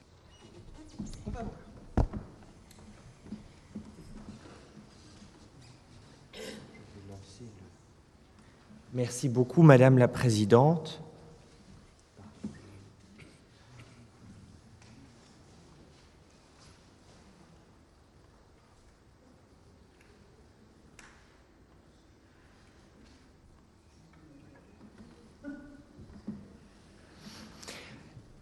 Monseigneur, Mesdames et Messieurs, mes premiers mots seront bien entendu pour remercier les professeurs Manuel Couvreur et Valérie André de l'honneur qu'ils me font de pouvoir intervenir à cette grande manifestation. Et je veux aussi remercier l'Académie royale de Belgique de nous accueillir. Évoquer ici quelques aspects de l'activité diplomatique du prince de Ligne, activité qui mériterait d'être mieux définie et à laquelle il faut apporter une réponse très nuancée, L'évoquer est le résultat d'un heureux concours de circonstances. Lors de mes recherches sur les diplomates français à Bruxelles euh, au XVIIIe siècle, comme cela a été dit, euh, il m'est apparu que l'un d'entre eux, le comte d'Adhémar de Montfalcon, ministre plénipotentiaire de 1773 à 1783, était un ami du prince de Ligne. Adhémar et le prince partagent plusieurs points communs, en dépit d'origines assez différentes. Alors je dirais brièvement que ce sont d'abord des contemporains.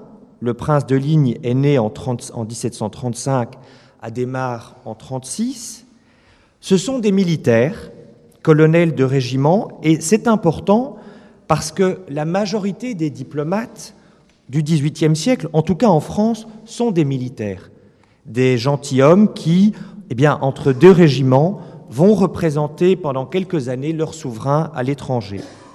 Je dirais que c'est l'identité, c'est peut-être l'identité première du diplomate, puisque cette identité du diplomate est encore floue au XVIIIe siècle. Le terme diplomate n'existe pas, pas encore.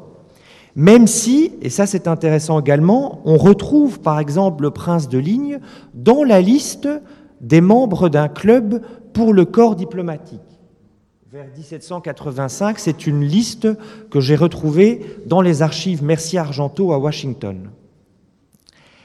Alors, le prince et Adhémar sont, ce sont des, proches, des, personnalités parfaitement intégrées du cercle des intimes de Marie-Antoinette, jouant dans la petite troupe de théâtre de la Reine à Trianon, en compagnie du comte d'Artois, du comte de Vaudreuil, des Polignac, qui sont des grands amis d'Adhémar. Dans les Pays-Bas, peut-être se voyait-il euh, au théâtre de la Monnaie, c'est pas du tout la Monnaie, hein, ça c'est le théâtre de Marie-Antoinette à Versailles, créé par euh, Mick. Alors oui, donc il se retrouvait peut-être à la Monnaie, qui était un haut lieu de la sociabilité bruxelloise, où ils sont tous les deux abonnés, quoique Ligne affirme qu'il n'y a presque jamais été ou bien au concert qu'Adémar organisait à la résidence de France, ou encore à la loge L'Heureuse Rencontre, dont ils sont membres, ligne comme Rose-Croix, Adémar comme maître.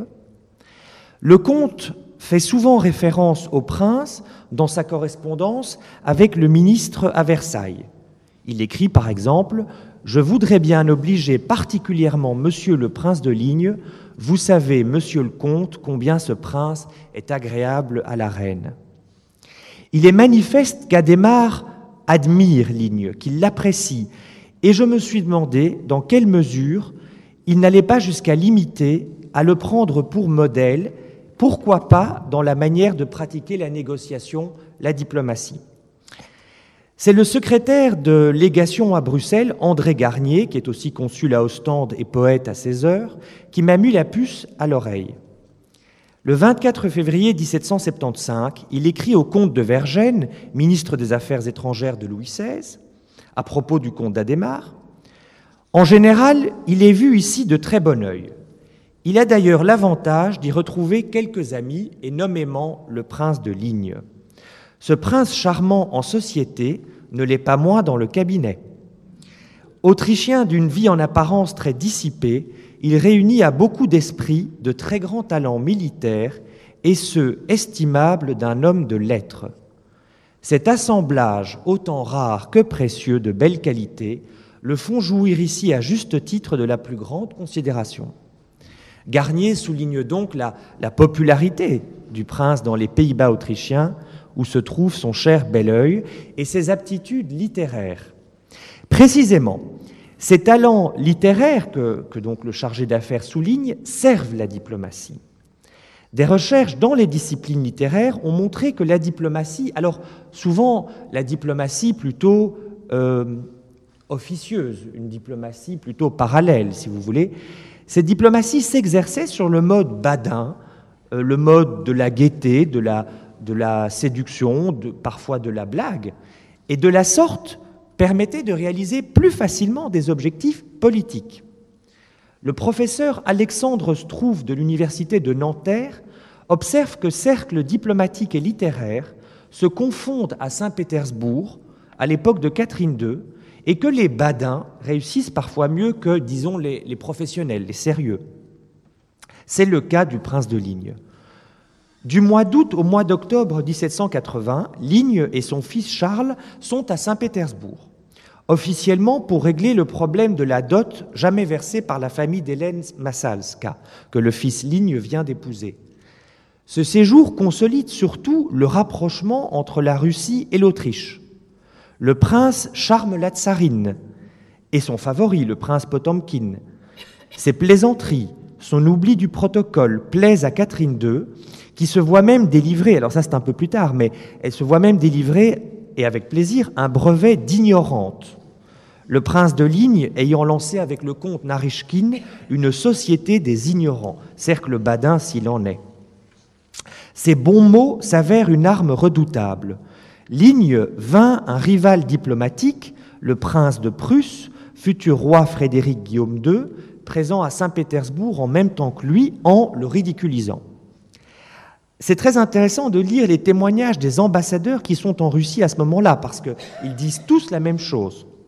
Le ministre impérial, le comte Louis de Cobenzol, qui représente donc officiellement, lui, euh, la cour de Vienne, écrit Sa Majesté est plus à l'aise avec le prince de Ligne, qui fait du tort au prince de Prusse. Grâce à Potemkin, qu'il a pris singulièrement en amitié, le prince de Ligne a été accueilli ici d'une manière la plus distinguée. Il jouit des grandes entrées, est journellement de la partie de l'impératrice, qui a fait avec lui des promenades en chaloupe, l'a mené dîner à Tsarkoï-Selo et s'amuse infiniment de sa tournure d'originalité de son esprit. L'ambassadeur de Grande-Bretagne, James Harris, confirme Il a le talent, sous le masque de la plaisanterie, de dire à l'impératrice les vérités les plus importantes.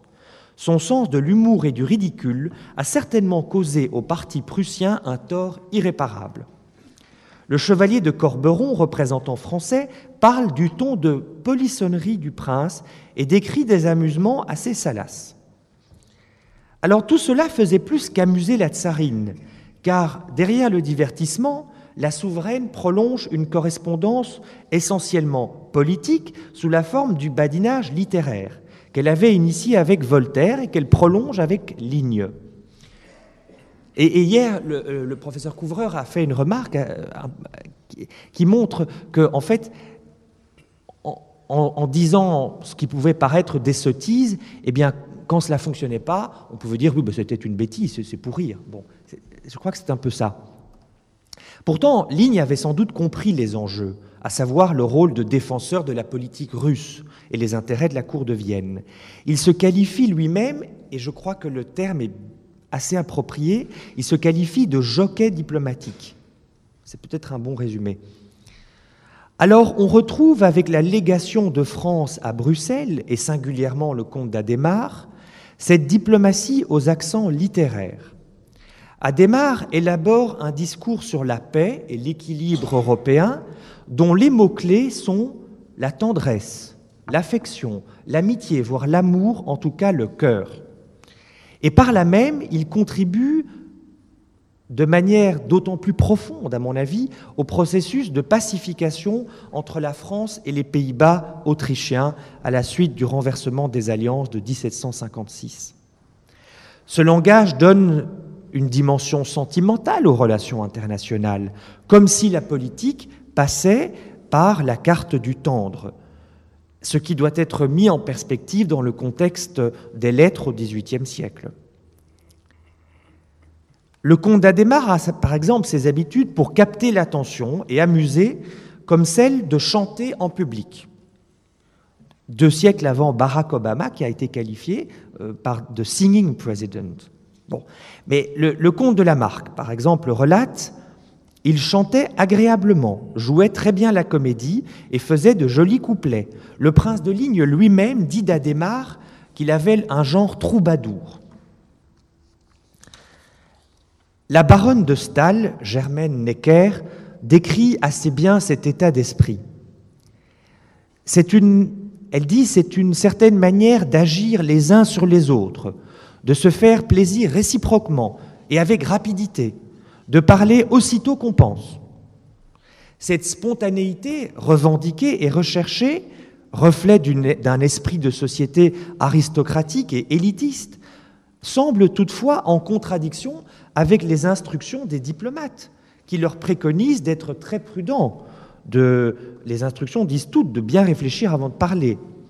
Et d'ailleurs, et, j'en terminerai par là, ce style ce style qu'incarne le, prince de Ligne ne convainc pas toujours. Le comte de Vergennes écrit à Adhémar Le style léger n'est pas celui de notre métier. Concernant le prince de Ligne, il écrit à Louis XVI en 1785 dans le contexte d'une d'une période de tension très importante avec le Hollandais à propos de l'ESCO.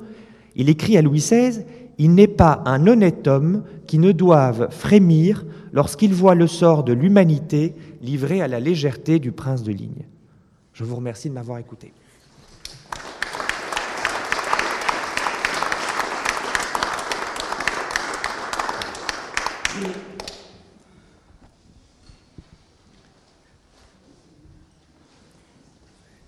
Merci.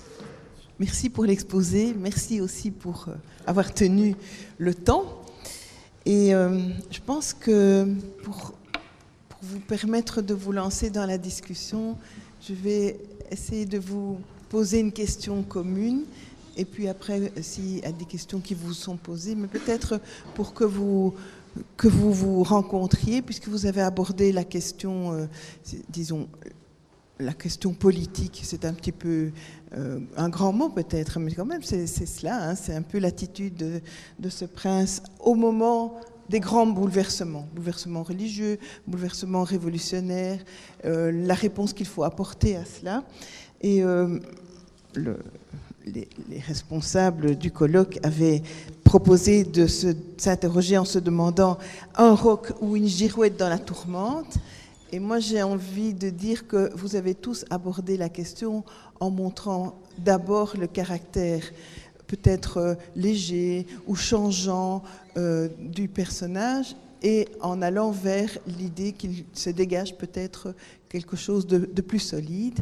Et est-ce que je peux euh, me permettre de vous demander à chacun de nous dire en quoi on pourrait dire est-ce un rock Et je reprends expressément la, la question initiale. Et là, je, je vous laisse choisir l'ordre.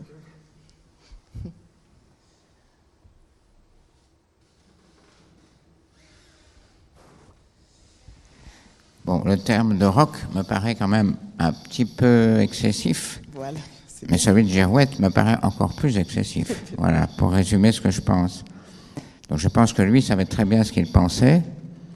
Euh, il connaissait très bien les limites de, disons, de, de, sa contestation éventuelle du pouvoir central, mais il avait des certitudes sur lesquelles il n'était pas prêt à, à, transiger.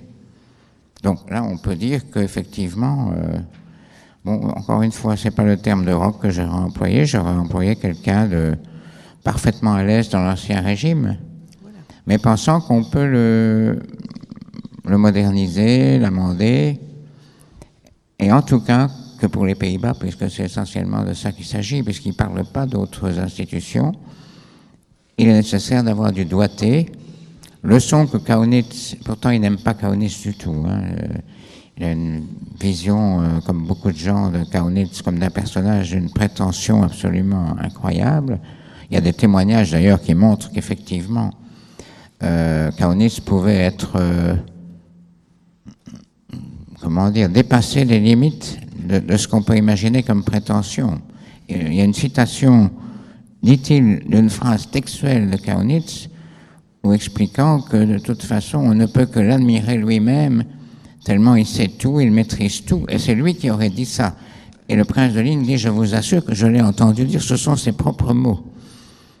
Voilà, donc un personnage complètement euh, spécial, disons, voilà, même s'il avait de très très grandes qualités, puisque il était au service de Marie-Thérèse pendant des années, euh, des dizaines d'années, et que Joseph II l'a quand même gardé très longtemps, finalement, alors que Joseph II était beaucoup plus remuant, et finalement, il a quand même fait confiance à Kaunitz.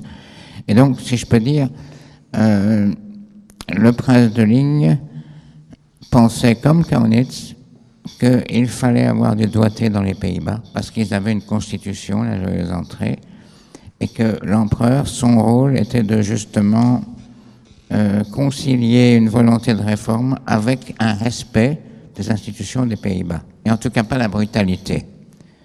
Et ça, c'était le meilleur moyen pour qu'il y ait une révolution. Et malheureusement, effectivement, il a été dépassé un petit peu. Mais enfin, Joseph II n'a pas été très respectueux, comme je l'ai dit.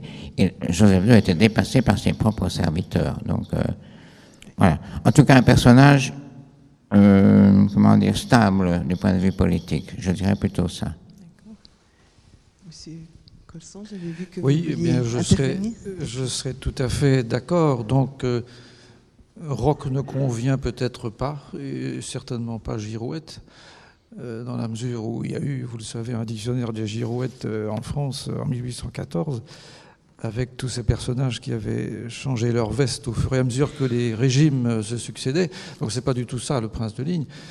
Euh, ce qui pourrait peut-être amené à envisager, disons, un esprit euh, très libre et donc susceptible de changer en fonction des événements, mais ce sont ces prises de position précisément euh, extrêmement franches, réalistes même, on peut le dire, euh, aussi bien à propos des réformes politiques de Joseph II qu'à propos de l'évolution de la guerre.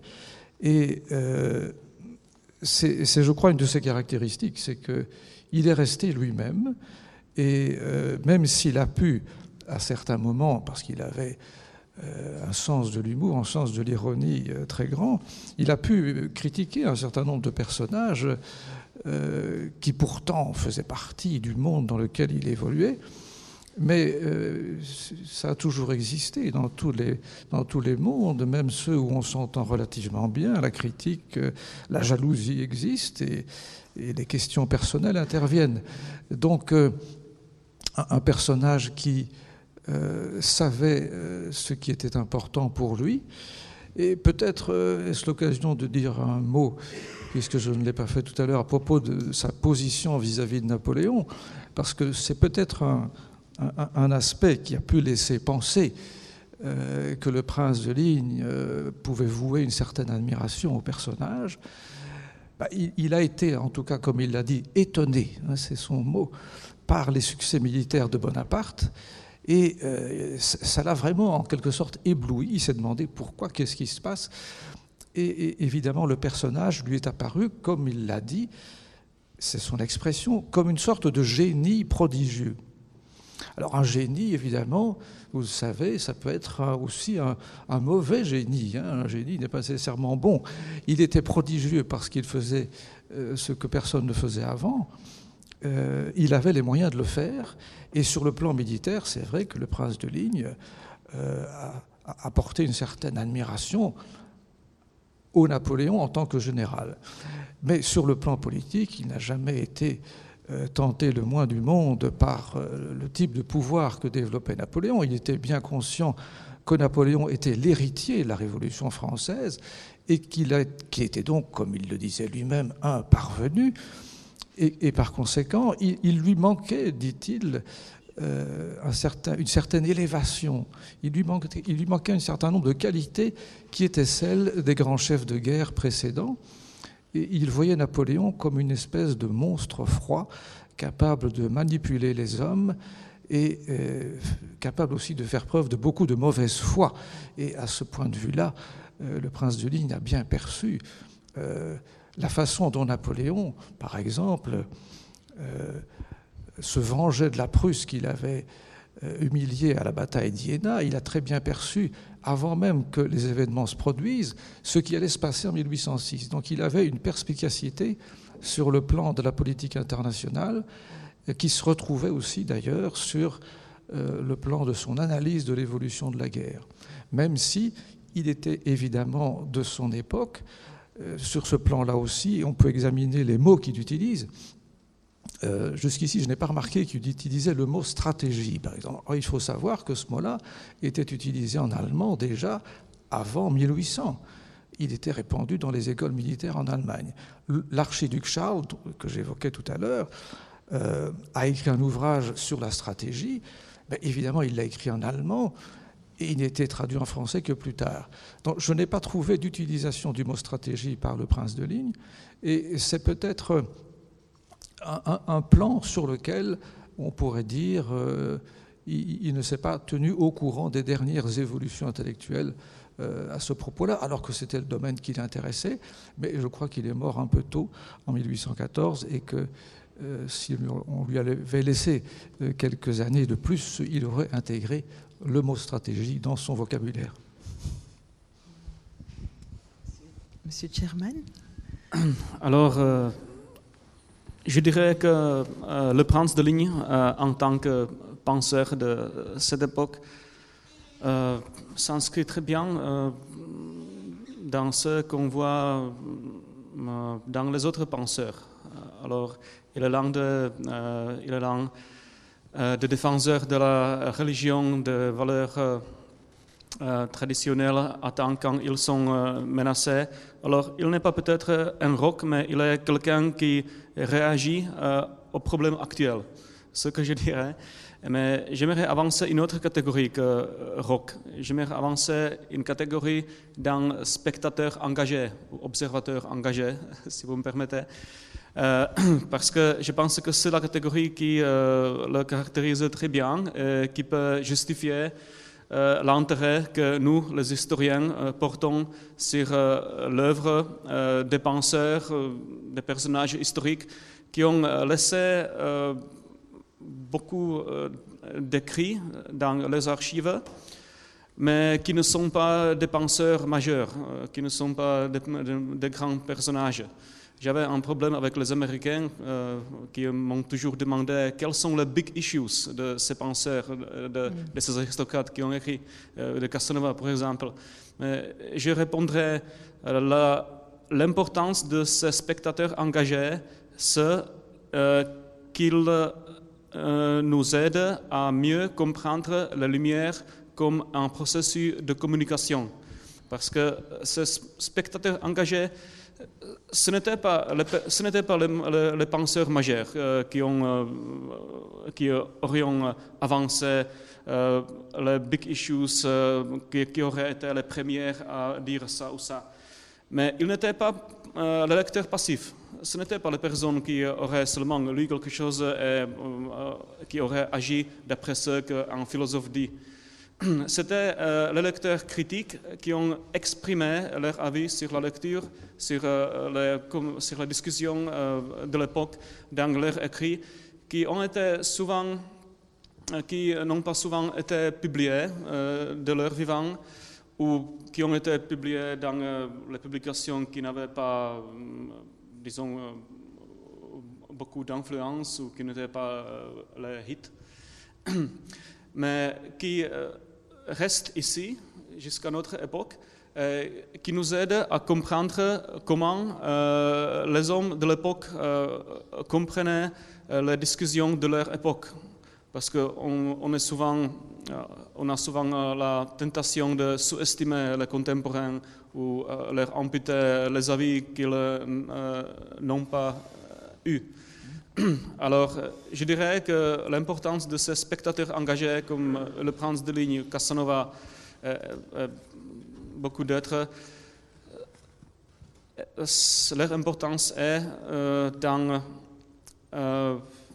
l'étude des lumières comme un processus de communication. Merci. Peut-être que, en fait, c'est le lien qu'on peut faire avec les chants, les fêtes, euh, la séduction dans le cadre de la diplomatie.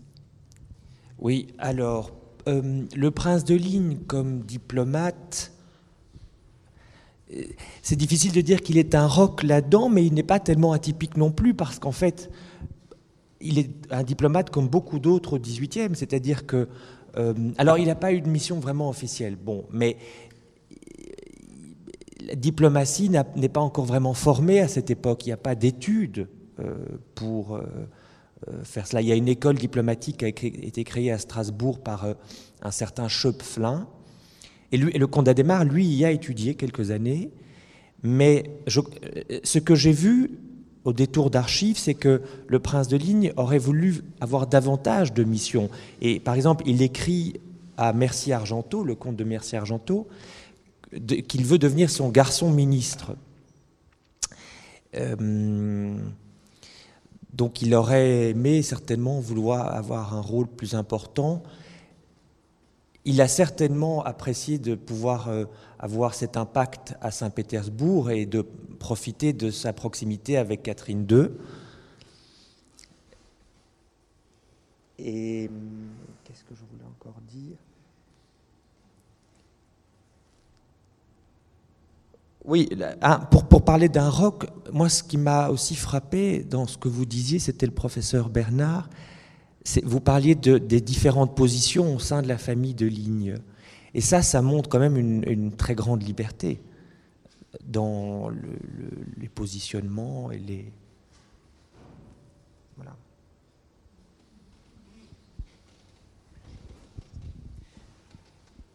Est-ce que dans l'Assemblée, il y aurait des questions à poser à nos quatre orateurs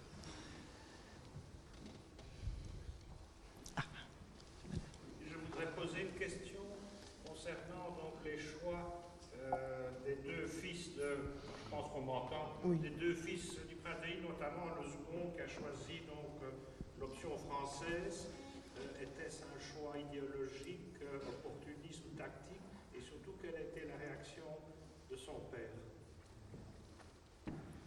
Est-ce qu'on connaît la réaction du père vis-à-vis du choix du fils On en connaît, oui.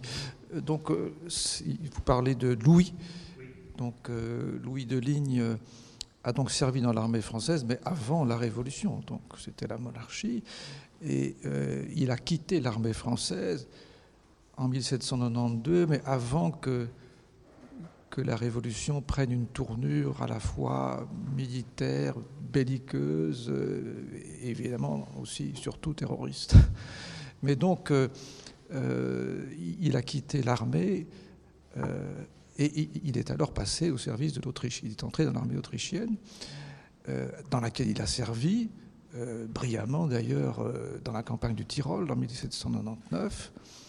Et puis en 1800, il était à la bataille de Hohenlinden le 3 décembre, où il était fait prisonnier.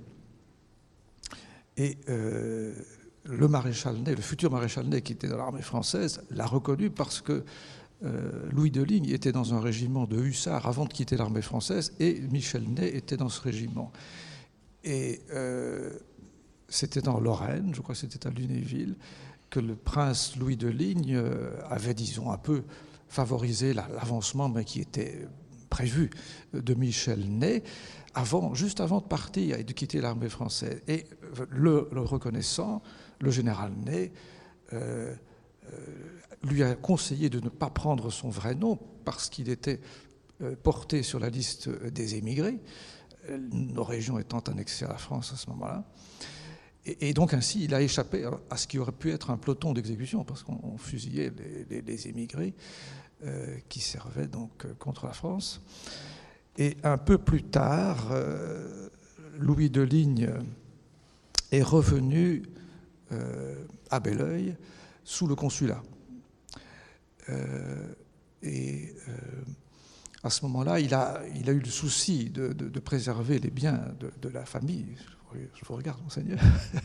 Mais donc, euh, euh, il, a fait partie alors euh, d'une garde d'honneur constituée pour la visite de Napoléon euh, dans nos régions, à Bruxelles plus précisément.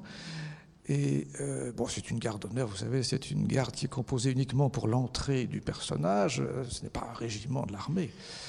Donc il n'a pas servi dans l'armée française à ce moment-là. Mais euh, Charles Joseph euh, n'a pas tellement apprécié. Il trouvait qu'il ne fallait quand même pas aller jusqu'à accueillir le premier consul. Et donc, il, s'est exprimé effectivement de façon assez critique vis-à-vis de Louis, mais enfin, ce, n'était pas, ce n'était pas une critique euh, très très dure à ce moment-là. C'était la paix. Euh, L'Autriche et la France étaient en paix. Euh, voilà. Donc, euh, on connaît cette réaction. Y aurait-il d'autres questions?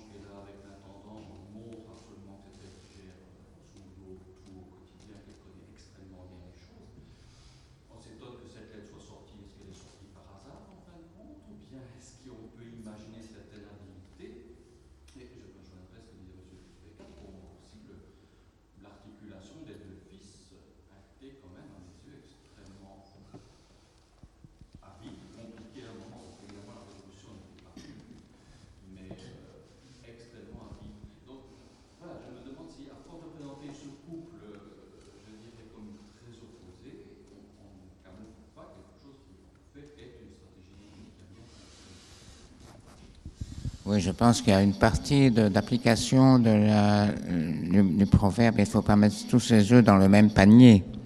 Donc effectivement, il y a peut-être une certaine habileté euh, stratégique, notamment pour conserver bel œil et conserver de bonnes relations.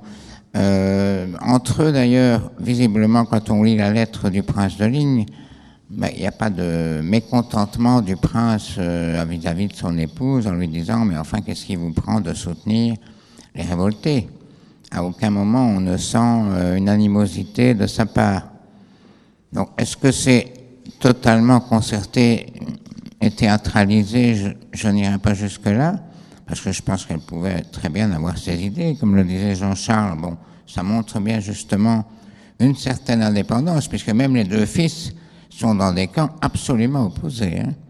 et il garde euh, sa, sa tendresse ma- manifestement vis-à-vis des deux, même s'il penche clairement du côté de l'aîné, qui va rester fidèle aux Autrichiens. Mais c'est vrai que du point de vue pratique, en tout cas, on peut constater qu'ils ont un pied dans les deux camps. Et donc, euh, au cas où le régime euh, Belgique euh, indépendante, République Belgique, etc., des États belgiques unis, aurait réussi, leur position était plutôt enviable, grâce à la princesse. Voilà. Lui, on ne sait pas s'il avait l'intention de rentrer dans les Pays-Bas, parce que tout- malgré tout, bon, il vivait une vie très libre euh, euh, du point de vue sentimental, donc manifestement, il n'était pas pressé de la retrouver. Mais en tout cas, ce qui était important, c'est que Belleuil reste dans la famille. Et donc, elle garantissait ce point de vue-là. Et elle a été assez habile pour ne pas avoir d'ennui après. Donc, manifestement, bon, je pense quand on voit aussi l'attitude du prince de Ligne qui se permet un certain nombre de choses vis-à-vis de Joseph II, il sait qui il est et ce qu'il peut faire. Ce qui n'est pas le cas de tout le monde, manifestement, même pas de certains nobles militaires, etc. Je pense qu'il se sent tout de même un statut un petit peu différent euh, du statut des simples aristocrates, si je peux dire ça comme ça, et qu'il fait partie des quatre ou cinq grandes familles euh, du pays, la première certainement, et donc euh, voilà, euh, il, est, il est tout de même un des proches de l'empereur malgré tout. hein. Ce fameux voyage en Russie avec l'impératrice de Russie, Joseph II et lui, c'est tout de même une intimité rare, parce que dans ces voyages qui ne sont pas toujours confortables, on se trouve confronté à des situations quotidiennes, euh, tout ce qu'il y a de plus trivial, et il a vécu des choses comme ça avec Joseph II comme avec Catherine II. Donc voilà, je pense que il n'avait pas grande crainte, et la grande crainte a été euh, les Français, beaucoup plus que finalement la révolution brabançonne ou le retour des Autrichiens. Je ne sais pas si j'ai répondu parfaitement à ta question, mais c'est difficile de, de donner une réponse claire en disant voilà, stratégie. euh, je pense que c'est plutôt empirique. Je voulais juste poser une question. Quels sont les rapports Est-ce qu'on a des informations sur ces rapports avec Charles Maurice de Talleyrand-Périgord, avec Talleyrand à l'époque? Alors, je ne connais pas le détail de ces rapports avec Talleyrand. Euh, il n'a pas eu l'occasion énormément de le fréquenter, en tout cas. Enfin, je ne pense pas. Euh, Peut-être pendant la période viennoise, mais je n'ose pas répondre franchement parce que j'ai un peu peur de dire une bêtise. Et donc, euh, je m'abstiendrai sur cette question, mais je peux en parler dans l'article, effectivement. Ça peut être intéressant de voir. Vous avez peut-être vous-même des informations, monseigneur, ou bien?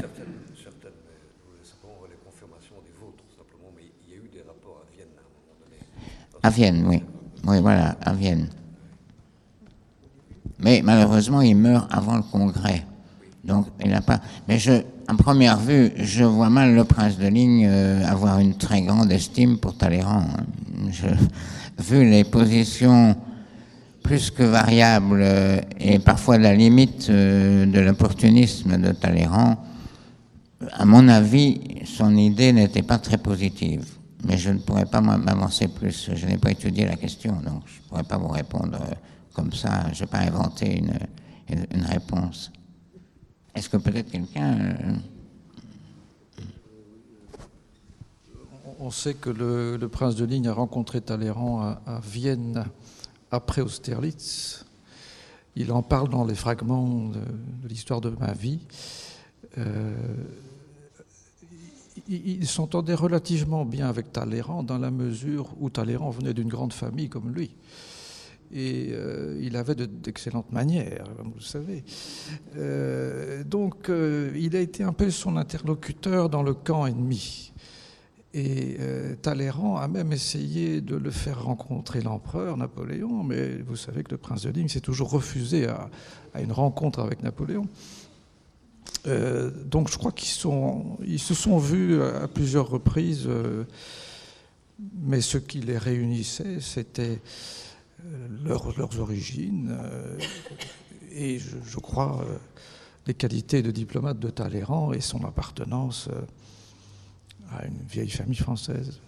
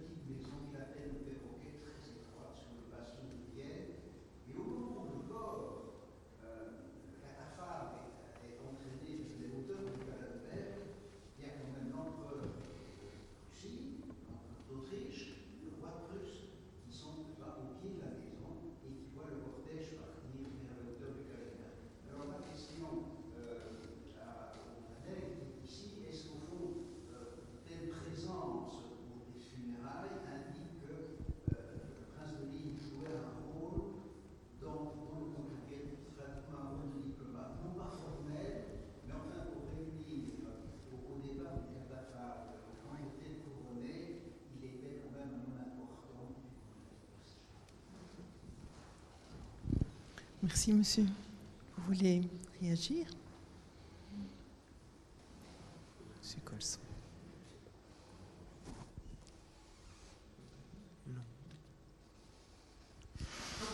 Oui, tout à fait, tout à fait d'accord. Euh, il, était, il était une des vedettes euh, euh, du congrès de Vienne parce que même s'il habitait une maison très modeste par rapport à ce qu'il aurait pu avoir s'il avait garder sa fortune, euh, sa causticité et, ses qualités littéraires étaient connues. Euh, vous avez cité euh, donc les, trois monarques qui suivaient son catafalque, c'est vrai. on sait par exemple que le roi de Prusse, Frédéric Guillaume III, appréciait beaucoup les, les, ouvrages militaires du prince de Ligne. Donc c'était quelqu'un qui était connu par les souverains et aussi évidemment par l'aristocratie et, et, les grands généraux de son temps, euh, on connaît ces bons mots, hein. donc le Congrès ne marche pas, il danse. Et euh, dans ce que vous évoquiez à propos du mariage de Napoléon et de l'archiduchesse euh, Marie-Louise, il faut savoir qu'à ce moment-là, Charles-Joseph de Ligne, comme, comme d'autres, et à commencer par Metternich, qui dirigeait la politique étrangère autrichienne, et qui a évidemment été à la base de ce mariage, de l'acceptation du mariage, euh, il y avait la conviction que ce n'était plus possible euh, d'affronter Napoléon. On sortait de la guerre de 1809, qui avait été un désastre pour l'Autriche. Il fallait donc attendre. Euh, ça ne veut pas dire que le prince de Ligne s'imaginait que Napoléon pourrait définitivement faire partie des grandes familles européennes, mais la politique même de l'Autriche, jusqu'en 1814, a été relativement modérée vis-à-vis de Napoléon, puisque Napoléon avait tout de même épousé une fille de l'empereur François II, devenu François Ier. Euh, donc cette politique est restée modérée, euh, étant donné qu'on ne voyait pas non plus très bien qui pourrait remplacer Napoléon à la tête de la France. Certains ne voulaient pas que ce soit un Bourbon qui revienne sur le trône. Ça pouvait être pire, ça pouvait être un autre général qui prendrait le pouvoir. Euh, la France faisait peur. Et ça, c'est quelque chose qu'on a, euh, qu'on a oublié, parce qu'évidemment, depuis, d'autres puissances ont émergé.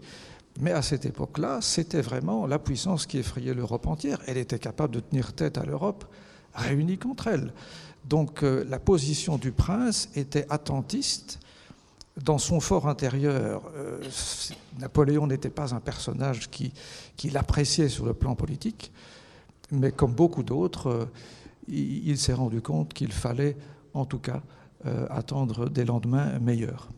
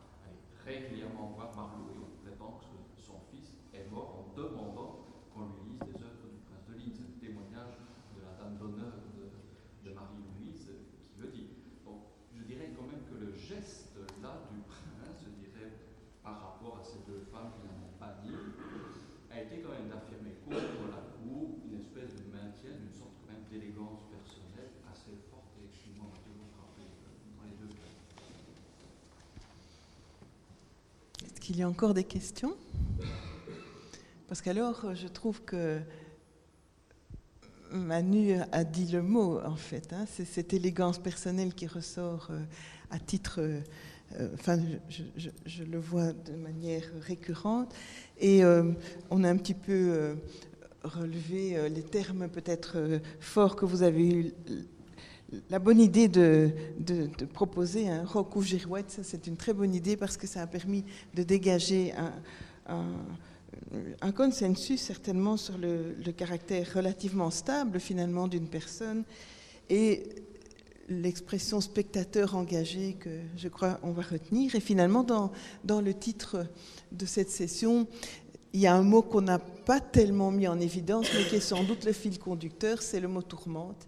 Comment un aristocrate d'Ancien Régime fait face à ces immenses changements de l'époque et comment il les a traversés. Donc là, on revient à cette expression spectateur engagé et ça nous permet d'ouvrir la, porte de l'après-midi, je dirais. Hein, euh, comment une personne se place face à ces événements qui sont tout de même majeurs. Et vous avez bien souligné, euh, en les remettant dans leur contexte, le caractère euh, indécis indécis et, finalement dangereux dans lesquels ces personnes étaient plongées, et lui et sa famille en particulier. Je vous remercie et je vais laisser un,